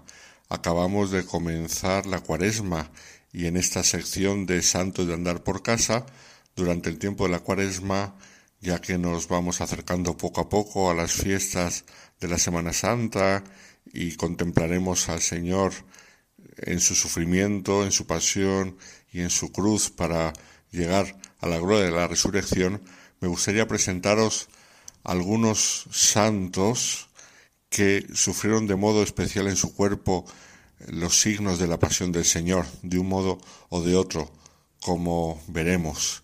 Hoy concretamente vamos a empezar por una santa que ya era bastante popular, canonizada en el año 2000, había sido beatificada en el año 1992, pero que se hace más popular recientemente ya que el Papa Francisco habla de ella directamente en la exhortación apostólica Gaudete et Exultate. Como podéis imaginar, me estoy refiriendo a Santa Josefina Vaquita. Josefina Vaquita, Vaquita que significa afortunada y como veremos en su vida, de un modo o de otro, mm, escribiendo el Señor derecho con renglones torcidos, pero realmente fue una mujer afortunada. Sabemos que era de Sudán, la primera santa de este país que tanto ha sufrido guerras y genocidios y todavía vive sin tener la paz, pues nació Parece ser, no se sabe con certeza, en el año 1869 en una tribu de eh, Sudán, de la zona más rural, y puede ser que mm, podía estar en el pueblo de Olgosa. Lo que sí sabemos es que en aquel pueblo Olgosa, en Darfur, allí en Sudán, es donde su hermana fue capturada cuando ella era muy pequeña y se la llevaron como esclava. Los vendedores de esclavos. La esclavitud en aquella época en Sudán era algo muy normal. Y curiosamente leemos en las crónicas que todavía hoy en día en algunas zonas de Sudán hay esclavitud, pero esclavitud para con los cristianos. Una cosa muy curiosa porque Mm, solamente esclavizan a los cristianos, ya que a ellos la comunidad cristiana paga rescate para sacarlos de la esclavitud, cosa que si son de otras religiones, pues nadie paga el rescate por aquellas personas. Sin embargo, los cristianos, con su conocida solidaridad, que es fruto del amor cristiano, cuando algún cristiano es esclavizado, pues sí que pagan el rescate para sacarles de la esclavitud. Pues volvemos al siglo XIX. La hermana mayor de Josefina había sido esclavizada y entonces ella cuenta en su biografía lo mucho que sufrió su madre, lo mucho que lloró su madre y lloraron todos cuando la hermana fue esclavizada. Pero todo no quedó así porque ella pocos años después, cuando tenía nueve años, un día que estaba paseando por el campo con una amiga suya, vieron aparecer a los mm, vendedores de esclavos. La hermana era más, la amiga que iba con ella era más pequeña y entonces la dejaron irse, pero a ella con los nueve años la secuestraron y se la llevaron, la capturaron para venderla como esclava. No se portaron mal con ella, sino que le dijeron que le siguiese y la siguieron, cuenta ella en su autobiografía. Sin sospechar nada, obedecí, como siempre hacía. Cuando estaba en el bosque me percaté que las dos personas estaban detrás de mí y fue cuando uno de ellos me agarró fuertemente y el otro sacó un cuchillo con el cual me amenazó diciéndome si gritas morirás, síguenos. Y la siguieron, no le hicieron daño, pero la llevaron a vender como esclava y ahí comenzó la vida de Josefina Vaquita como esclava. Tuvo varios dueños, de los cuales el más terrible de todos, todos la trataron en general mal, pero el peor de todos fue cuando ella tenía 13 años, su cuarto dueño, que fue especialmente cruel, porque como ella llegaba a la adolescencia y ante el miedo de que quisiera huir, se enamorase de algún muchacho e intentase huir, lo que hizo este hombre tan cruel fue tatuarla todo el cuerpo. Le realizaron 114 incisiones por todo el cuerpo para que estuviese fea, para que ningún muchacho se pudiese fijar en ella, una cosa realmente terrible. Y entonces esas 14, 114 eh, incisiones de tatuajes, lo peor de todo no fueron los mismos tatuajes, sino que lo que le hicieron después para evitar que se infectasen, le colocaron sal encima de las 114 heridas y eso fue un dolor terrible para ella. Como después contaría en su autobiografía, sentía que iba a morir en cualquier momento, en especial cuando me colocaban la sal, y ya de anciana recordaba con pavor los dolores que había tenido aquel día que le habían hecho tantos tatuajes. Y de hecho, pues no se enamoró de ella ningún muchacho, porque con tantos tatuajes la habían eh, conseguido poner muy, muy fea. Pero el Señor tuvo misericordia de ella, por eso decía que eh, realmente se cumplió en ella el nombre de Vaquita, afortunada, porque en el año 1882 fue comprada por un comerciante italiano, Calisto Leganini, que se la llevó para cuidar de su familia allí en Darfur.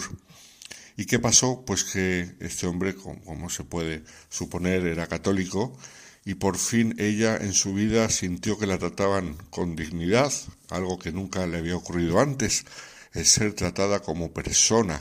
Y ella notó la diferencia, notó que la trataban de un modo diverso a como la habían tratado hasta entonces. Y escribirá años después. Esta vez fui realmente afortunada porque el nuevo patrón era un hombre bueno y me gustaba.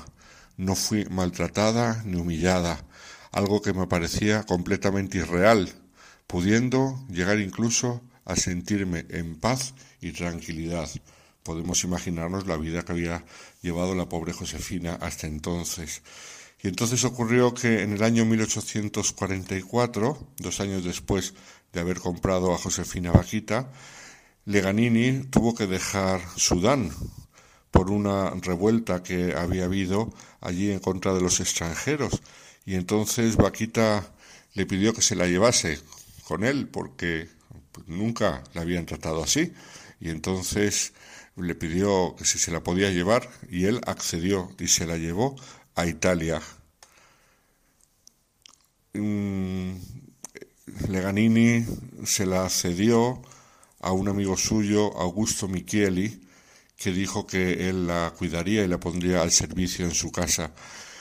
Al llegar a Italia, eh, les esperaba la familia de este eh, Augusto Micheli y su mujer, que trató con dignidad a Vaquita y la hicieron sentirse como en su propia familia. Pero cuando en el año 1888 la familia de Micheli mm, quiso volver a Sudán porque las cosas se habían calmado bastante. Ella decidió quedarse en Italia, no quería volver a su país de origen en el que tanto había sufrido, y entonces fue acogida en el Instituto de las Hermanas de la Caridad de Canosa, en Venecia.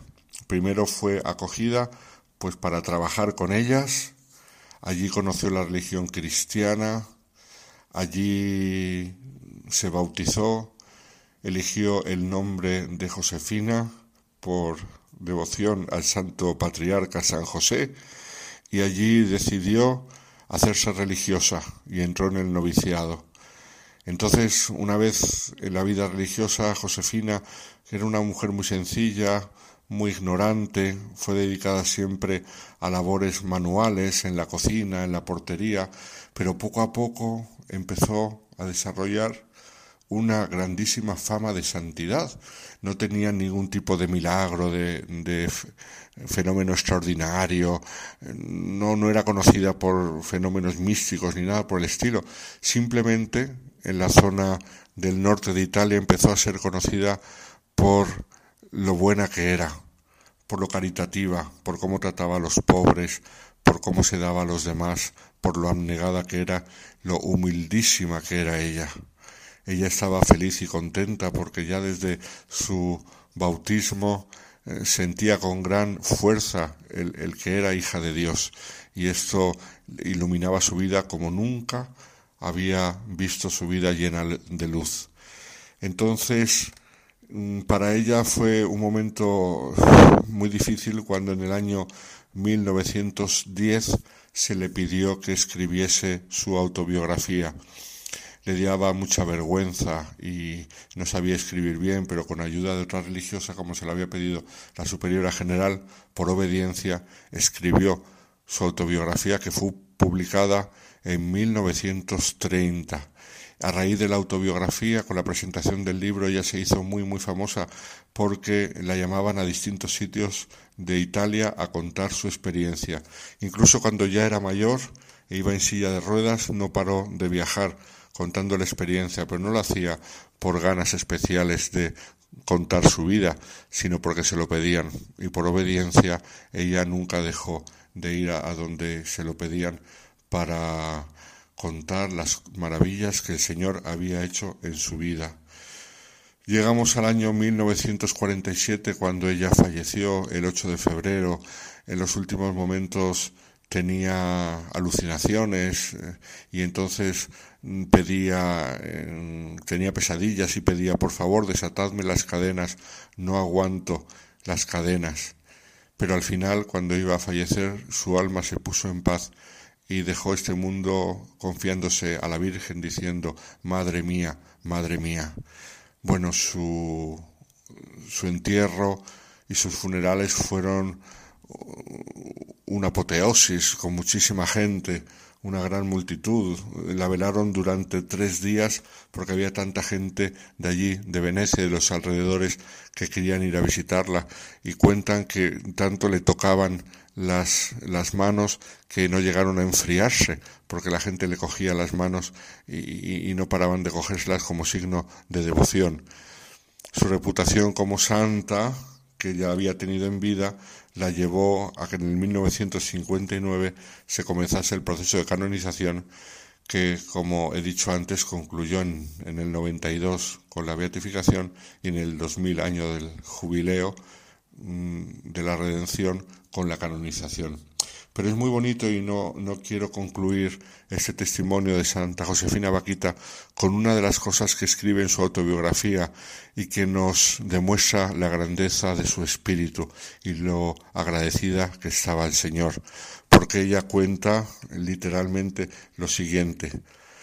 Si volviese a encontrar a aquellos negreros que me raptaron y torturaron, me arrodillaría para besar sus manos, porque si no hubiese sucedido esto, ahora yo no sería cristiana ni sería religiosa. Para ella en el fondo, fijaos qué curioso, que parece una contradicción, pero en el fondo no lo es, el día que la hicieron esclava empezó su camino hacia la auténtica libertad de llegar a ser hija de Dios. Josefina Vaquita, este ejemplo maravilloso, en su cuerpo sufrió los dolores de la pasión de Cristo a través de esos tatuajes y, esas torturas que le infligieron sus dueños hasta que por fin dio con un cristiano que la trató con dignidad. No olvidemos que la Iglesia siempre ha tratado con dignidad a todos los que se han encontrado por su camino. Si ha habido casos en los cuales no ha habido así, pues no ha sido porque la Iglesia lo pidiese, sino porque se desobedecía al mandato del Señor, amaos unos a otros como yo os he amado. Mis queridos oyentes de Radio María, buenas noches a todos y que tengáis una muy feliz cuaresma.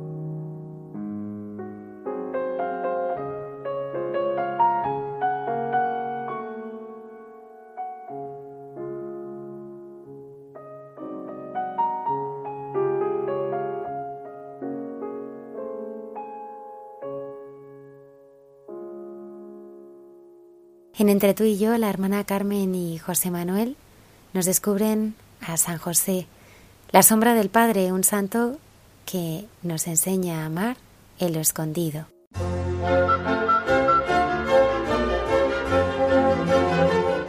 Pues buenas noches. Hoy es un día muy especial, José Manuel. Pues sí, aquí estamos. Aquí estamos tú y yo, esos momentos de intimidad que dada la situación que estamos pasando en Europa, pues nada, lo hacemos por teléfono, aunque tú y yo hablamos tanto por teléfono que esto no nos supone nada. Bueno, pero estamos haciendo lo que hay que hacer, que es eh, estar cada uno en su casa, pero esto no nos impide, no nos impide hacer también lo que lo que nos gusta y lo que nos llena y, tener estos eh, momentos de intimidad hoy además que es que es para preparar la semana que viene que ante el 19 de marzo pues tú y yo sentimos una necesidad enorme hemos dicho de la acción de gracias por dos cosas ¿Por qué San José? ¿Y por qué es el día del seminario? Aunque nosotros, claro, pensamos concretamente en el sacramento del orden. Y claro, tú estás pensando, ¿y mi patrono? Claro, y claro, eso debo decir yo ahora, digo, y yo estoy pensando en que es mi santo, y además es un santo muy especial por su humanidad y su cercanía. Fíjate, yo creo que sabemos poco de él, pero todo lo que sabemos es bueno. Es precioso lo que dices. Oye, ¿tú sabías que el 8 de diciembre de 1870 fue proclamado San José patrono universal de la Iglesia por Pío IX en el Concilio Vaticano I. Ni idea. Lo sabías, ¿verdad? Oye, ¿y qué mejor va a tener, qué mejor patrón va a tener la Iglesia si no es el protector del niño Jesús y de María? Dios funda la familia cristiana y elige a San José. A mí me impresiona, José Manuel, un corazón humano que ama a Dios como a hijo y a la Madre de Dios como esposa. Jesús, el hijo de José, el carpintero. María, la mujer de José. Oye, eso pasa en las familias, ¿no? Sí, así es. En, en, la familia cristiana, padres de, hijos de, hermanos de, nietos de, el vínculo de la familia que da origen y sentido a todo, ¿no? Por eso la iglesia es una gran familia, ¿no te parece? Y fíjate, y ahora, ahora mismo son momentos, son momentos de familia, de estar reunidos, aún en la distancia, aún en la distancia, porque hay gente que no puede estar con su familia en estos momentos, pero aún en la distancia es, una, es, una, es un momento de estar con la familia, cuidándonos unos a otros a través de la oración. Oye, es que la familia es vida, es firmeza, es fortaleza, es uno como decías, de los bienes más preciosos de la humanidad. Bueno, ese es el sentir de la Iglesia Católica. A mí San Juan Pablo II me gustó mucho cuando dijo al mundo que la familia es la primera comunidad llamada a ser mensajera del Evangelio en toda situación y concretamente, fíjate, a la persona humana en desarrollo, a conducir a la plena madurez humana y cristiana. Jesús, el Redentor, que viene a mostrarnos lo que es la verdadera humanidad, no iba a vivir en familia. Pues la mayor parte de su vida es lo que pasó. fíjate, a mí esto de la vida oculta de Jesús siempre me lleva a que en realidad la vida de cada uno de nosotros, en nuestras obligaciones diarias, puede ser también una vida de búsqueda de la santidad, ¿no? En las tareas que cada uno tiene. Es la vida oculta de Jesús fue una vida plena como, como persona, como hombre, y sin duda de preparación, ¿no? Pero, pero también nosotros podemos participar y no ver esa vida oculta como, como hay gente no que quiere desentrañar. ¿Y qué haría Jesús en esa vida oculta? Pues lo mismo que tú, lo mismo que yo, es decir, hacer, pero, pero bien hecho, hacerlas. Tú decías antes que a mí me gustó mucho, que me he quedado colgando eso y queriendo cogerlo. Qué bonita es la figura de San José. Eh, con un solo rasgo hay personas a las que las puedes definir. Yo qué sé, es entrañable, esta persona es eh, la honradez, la fidelidad. Por eso decía un gran psicólogo, elija un solo rasgo para empezar a orientar su vida. Oye, es lo que dice el Nuevo Testamento de San José. ¿Cómo era San José, José Manuel? Solo una palabra. Justo. Justo, exacto. Esa fue su vida y esa fue su vocación. José, hijo de David, no temas acoger a María, tu mujer, porque la criatura que hay en ella viene del Espíritu Santo. Y esto me encanta, José Manuel. Dará a luz un hijo, y tú, tú, tú, José, le pondrás por nombre Jesús, porque Él salvará a su pueblo de sus pecados. Oye, ¿verdad que tiene muchísima fuerza ese tú? Hombre, ya lo creo, ya lo creo. Oye, pero Carmen, que se nos va el tiempo y, hay otra perspectiva, ¿no? De la que queríamos hablar también hoy. Es verdad, es verdad. Queríamos hablar del seminario, pero nosotros lo pensamos desde mm, concretamente el sacramento del orden. Oye, lo sencillo y necesario que es dar gracias a Dios por el sacramento del orden. Es verdad que damos gracias a Dios por uno de los sacramentos al servicio de la comunión y misión de la Iglesia. Y claro, ahora mismo estábamos hablando de la familia cristiana, por lo tanto del matrimonio. Pero bueno, ahora pensamos nosotros en la gratitud que sentimos por tantos obísperos, presbíteros, diáconos, dedicados en este mundo nuestro de hoy al servicio del pueblo de Dios, del cuerpo de Cristo. ¿Verdad que necesitamos aquí, desde Radio María, desde la radio de la Madre de la Iglesia, de expresar al Señor y a todos sus servidores en este sacramento, a todos. Fíjate nuestro Javier Maidata, la gratitud, o, el, Padre Luis Fernando, la gratitud más profunda desde el momento de nuestro bautismo, el acompañamiento durante toda nuestra vida, podemos pensar, yo que sé, de una manera concreta, el sacramento de la reconciliación, ahora que estamos en cuaresma, hasta la última etapa. y a, mí también en estos momentos eh, eh, eh, o sea, me, ha, me ha conmovido, ¿no? Como el Papa ha pedido a los, a los sacerdotes que vayan al encuentro de los enfermos para llevarles al Señor sin miedo, para llevarles el consuelo, la compañía. Y por eso hay que pedir mucho por los sacerdotes y estarles muy agradecidos, porque son también, así como los médicos no son nuestra primera línea en la salud, los sacerdotes son nuestra primera línea en la salud también del alma y del cuerpo. Oye, reconocer eso que estás diciendo, este servicio vital de la Iglesia, tan criticada y denostada a veces de manera injusta y sacia, es que lo que estás diciendo supone abrirse a su realidad, reconocerla. Y yo creo que eso sería importantísimo para todos, para los que tienen un desconocimiento total de lo que es la Iglesia, pero también para nosotros, los católicos, porque muchas veces nos perdemos por ahí. ¿Verdad? oye, Carmen, nos, tenemos que ir terminando, ¿eh? O sea que... Ah, sí, no como, siempre te guarda, como siempre te guardas algo para el final, cuéntalo. es que es bonito lo de ese teólogo ruso, es muy bonito. Eh, un teólogo ruso laico y muy erudito, figuraba a la cabeza de una tradición teológica rusa. Bueno, pues se hacía una pregunta, es que fíjate en estos momentos, ¿por qué esta Europa tan adelantada permanece desesperadamente dividida llena de conflictos internos, fíjate ahora. Y finalmente, eso es precioso, creyó encontrar una respuesta. Lo que la unía radical y profundamente a él, a su familia, no era una ley legislada desde afuera, de manera externa, lo que quiera la mayoría, no, era la persona viva de la madre que amaba. De esto él veía una consecuencia inevitable. La gran humanidad la gran familia de la humanidad, de todos los pueblos, puede ser eficazmente unida solo por una persona viva, que quiere a todos, que siente y satisface las distintas necesidades de todos. Evidentemente, esa persona puede ser solo divina y humana y es Jesucristo, la cabeza de la Iglesia. Y esto nos lleva, José Manuel, a sentir la Iglesia como un pueblo, como una comunidad, como una gran familia en la que el sacramento del orden está en su plan vital. Carmen, nos tenemos que marchar porque hoy no nos van a echar, nos van a colgar. Nos van a colgar. Entonces ya no comentamos la anécdota de Benedicto XVI, no la comentamos. Eh, la dejamos. Bueno, venga, comenta la corriente, venga, comenta Verás qué bonito. Pero, es que, porque el sacramento del orden es un servicio maravilloso realizado y enseña a todos a lo que verdaderamente es.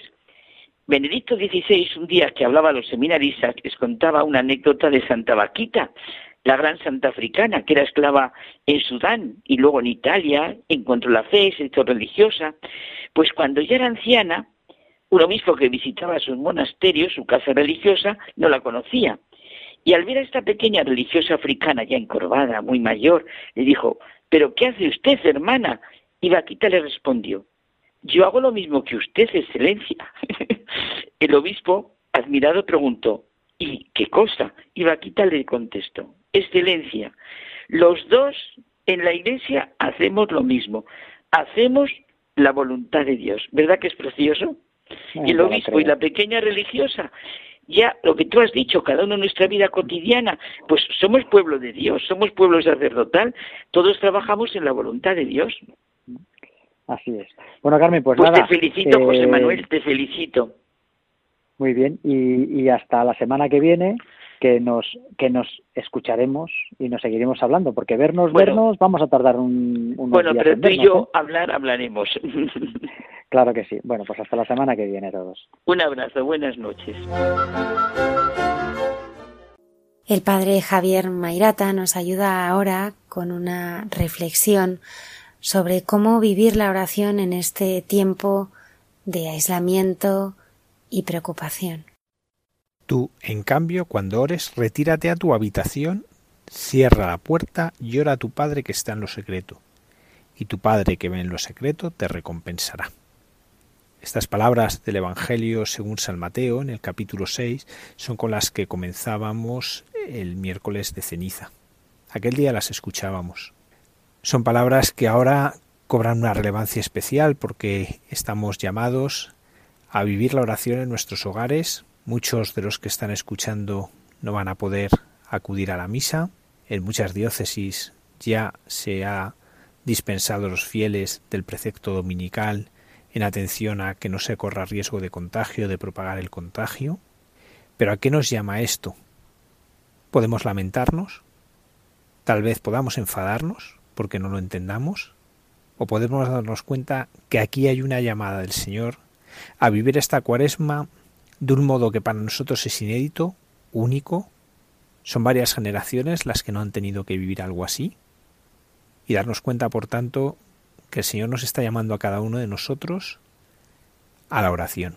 A una oración que es en lo escondido, haciendo del hogar un verdadero lugar de oración, a que en estos días en que muchos no van a poder acudir a la Eucaristía, como ya ha sucedido en Italia, pues saber que hay sacerdotes, que los sacerdotes estamos celebrando la misa en privado y ofreciéndola por el pueblo y por las personas que sufren.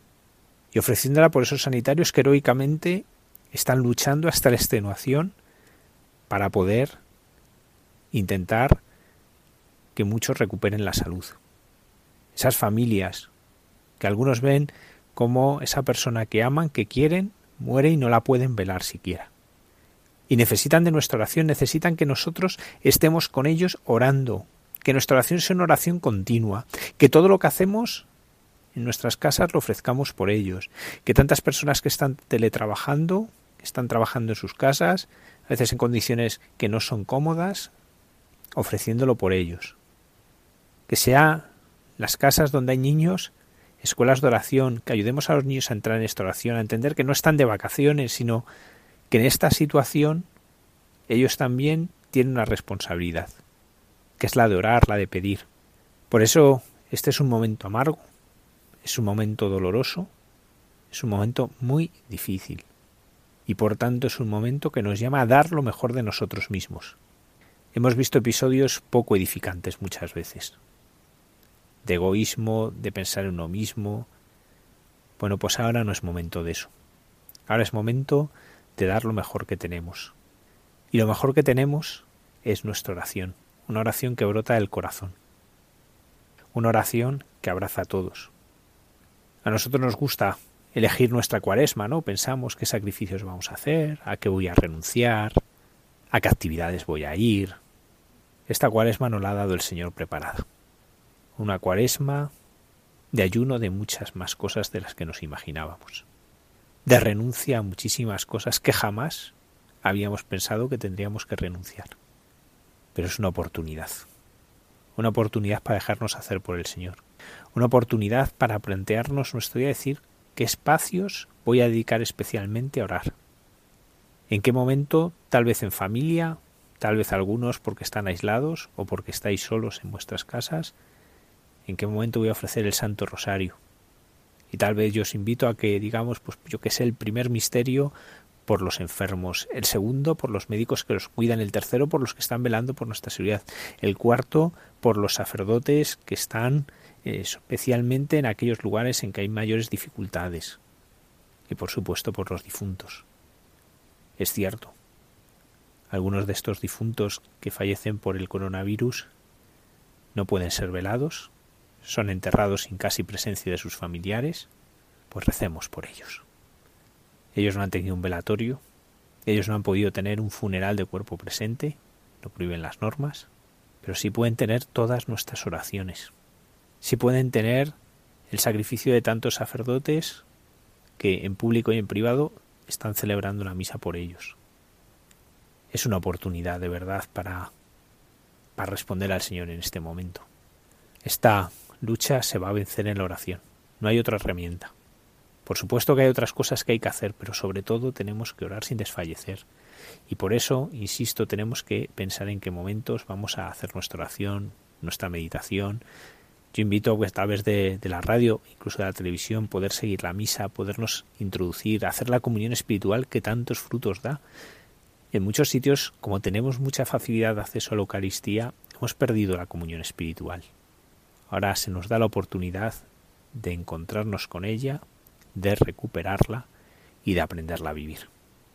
Pero también quiero pedir oraciones y que también pidamos por todas las autoridades, las civiles, las eclesiásticas, ¿no? para que en estos días se sepa responder a las distintas situaciones. No es nada fácil, no es nada sencillo, es muy fácil criticar, opinar, pero cuando uno tiene que tomar las decisiones sabe que no es fácil que no es fácil acertar, que no es fácil llegar, que no es fácil, pero si rezamos por cada uno de ellos, si pedimos por cada uno de ellos para que el Señor ilumine y dé acierto, invoquemos al Espíritu Santo para que ilumine a aquellos que tienen que tomar en estos momentos decisiones que son difíciles, dolorosas y a veces que cuesta muchísimo tomar y que no se quieren tomar y que rompe el corazón tenerlas que tomar. Por eso necesitan nuestra oración. Pero también para que cada uno de nosotros tomemos esas difíciles decisiones que a veces hay que tomar de no visitar a, a los padres, por ejemplo, que ya son mayores, sabiendo que tal vez les podamos contagiar. Decisiones difíciles para unos nietos, no ir a ver a sus abuelos, que no les llevemos a ver a sus abuelos. Es difícil, pero también tenemos que saber tomar esa decisión en estos momentos. Lo que sucede es grave, muy grave, mucho más de lo que nos imaginábamos, lo que nos podemos imaginar tal vez, y por eso mismo también es grave nuestra responsabilidad para responder como pueblo de Dios, como pueblo que sabe que tiene el tesoro de la oración en esta situación. Por eso, oremos. Por eso encerrémonos en nuestra habitación y en lo escondido. Oremos a Dios con todas esas herramientas para oración que tenemos, con todos esos regalos para oración que tenemos, con la palabra de Dios, escuchándola, meditando las lecturas de la misa, meditando las oraciones de la misa, rezando el Santo Rosario, rezando esas devociones, especialmente pidiendo Sagrado Corazón, pero también a San Damián, a San Roque, que en tantos momentos de nuestra historia han invocados ante terribles infecciones. Pidamos al Señor que nos dé esa capacidad de vivir estos momentos, no dejándonos llevar por el vórtice de las noticias, por la urgencia de tantos datos que nos llegan, sino que sepamos tener la quietud de pararnos en él, de vivir en él y de este modo comunicar con nuestra acción vida al mundo. El coronavirus es muy peligroso, pero más peligroso si caemos en la desesperanza. Por eso, lo que sostiene la esperanza es la oración, y lo que puede dar esperanza a los demás es nuestra oración. Me contaba un capellán de hospital que ha habido médicos que le consta que no son creyentes porque se lo han hecho saber más de una vez, que ahora le paran y dicen, Padre, rece por nosotros, porque si no, no podemos seguir. Por eso tenemos que, que orar, tenemos que pedir, sabiendo que la victoria es de Cristo y que también en esta situación nos dará la victoria. Que Dios os bendiga.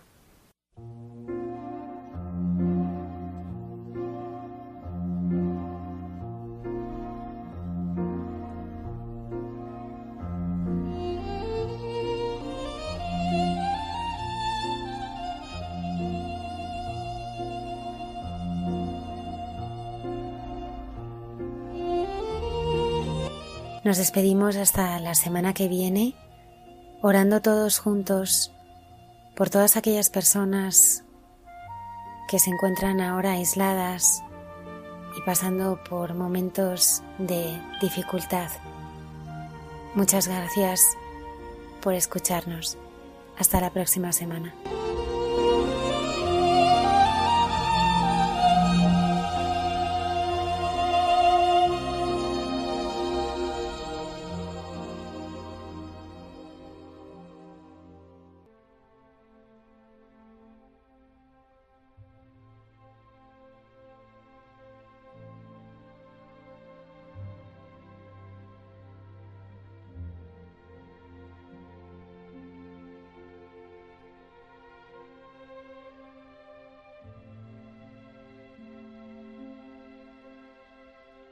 Señor Dios nuestro Padre misericordioso, queremos pedirte en esta hora dramática tu ayuda y tu protección.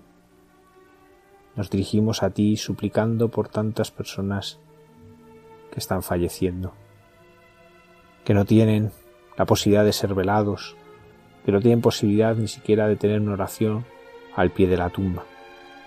Queremos que nuestros hogares sean esa oración por ellos, que aunque no tengan esa oración, se multipliquen oraciones en todos nuestros hogares. Te pedimos para ellos la paz y el descanso eterno, que puedan contemplar el rostro de tu Hijo Jesucristo. Te pedimos por la pronta recuperación de los enfermos, para que les des fortaleza y consuelo en el momento de la prueba, por sus familias, que no les pueden acompañar en estos momentos, para que se sientan acompañadas por ti de este modo y encuentren la fortaleza para seguir esperando. Queremos pedirte también por todo el personal sanitario, por todos aquellos que en estos momentos luchan con denuedo contra la enfermedad, con escasez de medios en muchas ocasiones, con agotamiento y cansancio y a veces con impotencia. Señor, dales tu fuerza, dales tu luz para que sepan acertar en cada una de las decisiones que tienen que tomar. A sus familias también, que se ven privados en estos días de su familia que está sirviendo los hospitales también, Señor, recompénsales este esfuerzo generoso. Pedirte por todas las fuerzas del orden público que velan por nuestra seguridad, por nuestras autoridades. Envía al Espíritu Santo para que ilumine cada una de sus decisiones, para que sepan acertar ayudarnos a alcanzar este bien que es evitar la propagación de la enfermedad. Te queremos pedir por el Papa Francisco, por nuestros obispos, nuestros pastores, por los sacerdotes. Señor, llénalos de fuerza y de esperanza para que nos sepan transmitir a cada uno de nosotros tu amor, tu consuelo, y que en medio de las dificultades no sucumbamos al miedo y al pánico, sino que nos llenemos de confianza en que, Señor, tú nos traes la salvación. Pide, Señor, por todo el pueblo cristiano, para que en comunión con nuestros pastores nos unamos en oración y de este modo nos dejemos tocar por ti, nos dejemos hacer por ti y sepamos vivir este momento de prueba, unidos a ti de este modo, nuestra fe, nuestra esperanza y nuestra caridad salga fortalecida. Padre, queremos pedirte todo esto por intercesión de nuestra Madre, con las palabras del Papa. Oh María, tú resplandeces siempre en nuestro camino como signo de salvación y de esperanza. Nosotros nos confiamos a ti, salud de los enfermos, que bajo la cruz de su vista asociada al dolor de Jesús, manteniendo firme tu fe. Tú, salvación del pueblo, sabes de qué tenemos necesidad y estamos seguros que proveerás, para que, como en Cana de Galilea, pueda volver la alegría y la fiesta después de este momento de prueba. Ayúdanos, Madre del Divino Amor, a conformarnos a la voluntad del Padre y hacer lo que nos dirá Jesús, quien ha tomado sobre sí nuestro sufrimiento y ha cargado nuestros dolores para conducirnos a través de la cruz a la alegría de la resurrección. Bajo tu protección buscamos refugio, Santa Madre de Dios. No desprecies nuestras súplicas que estamos en la prueba, y libéranos de todo pecado oh Virgen gloriosa y bendita.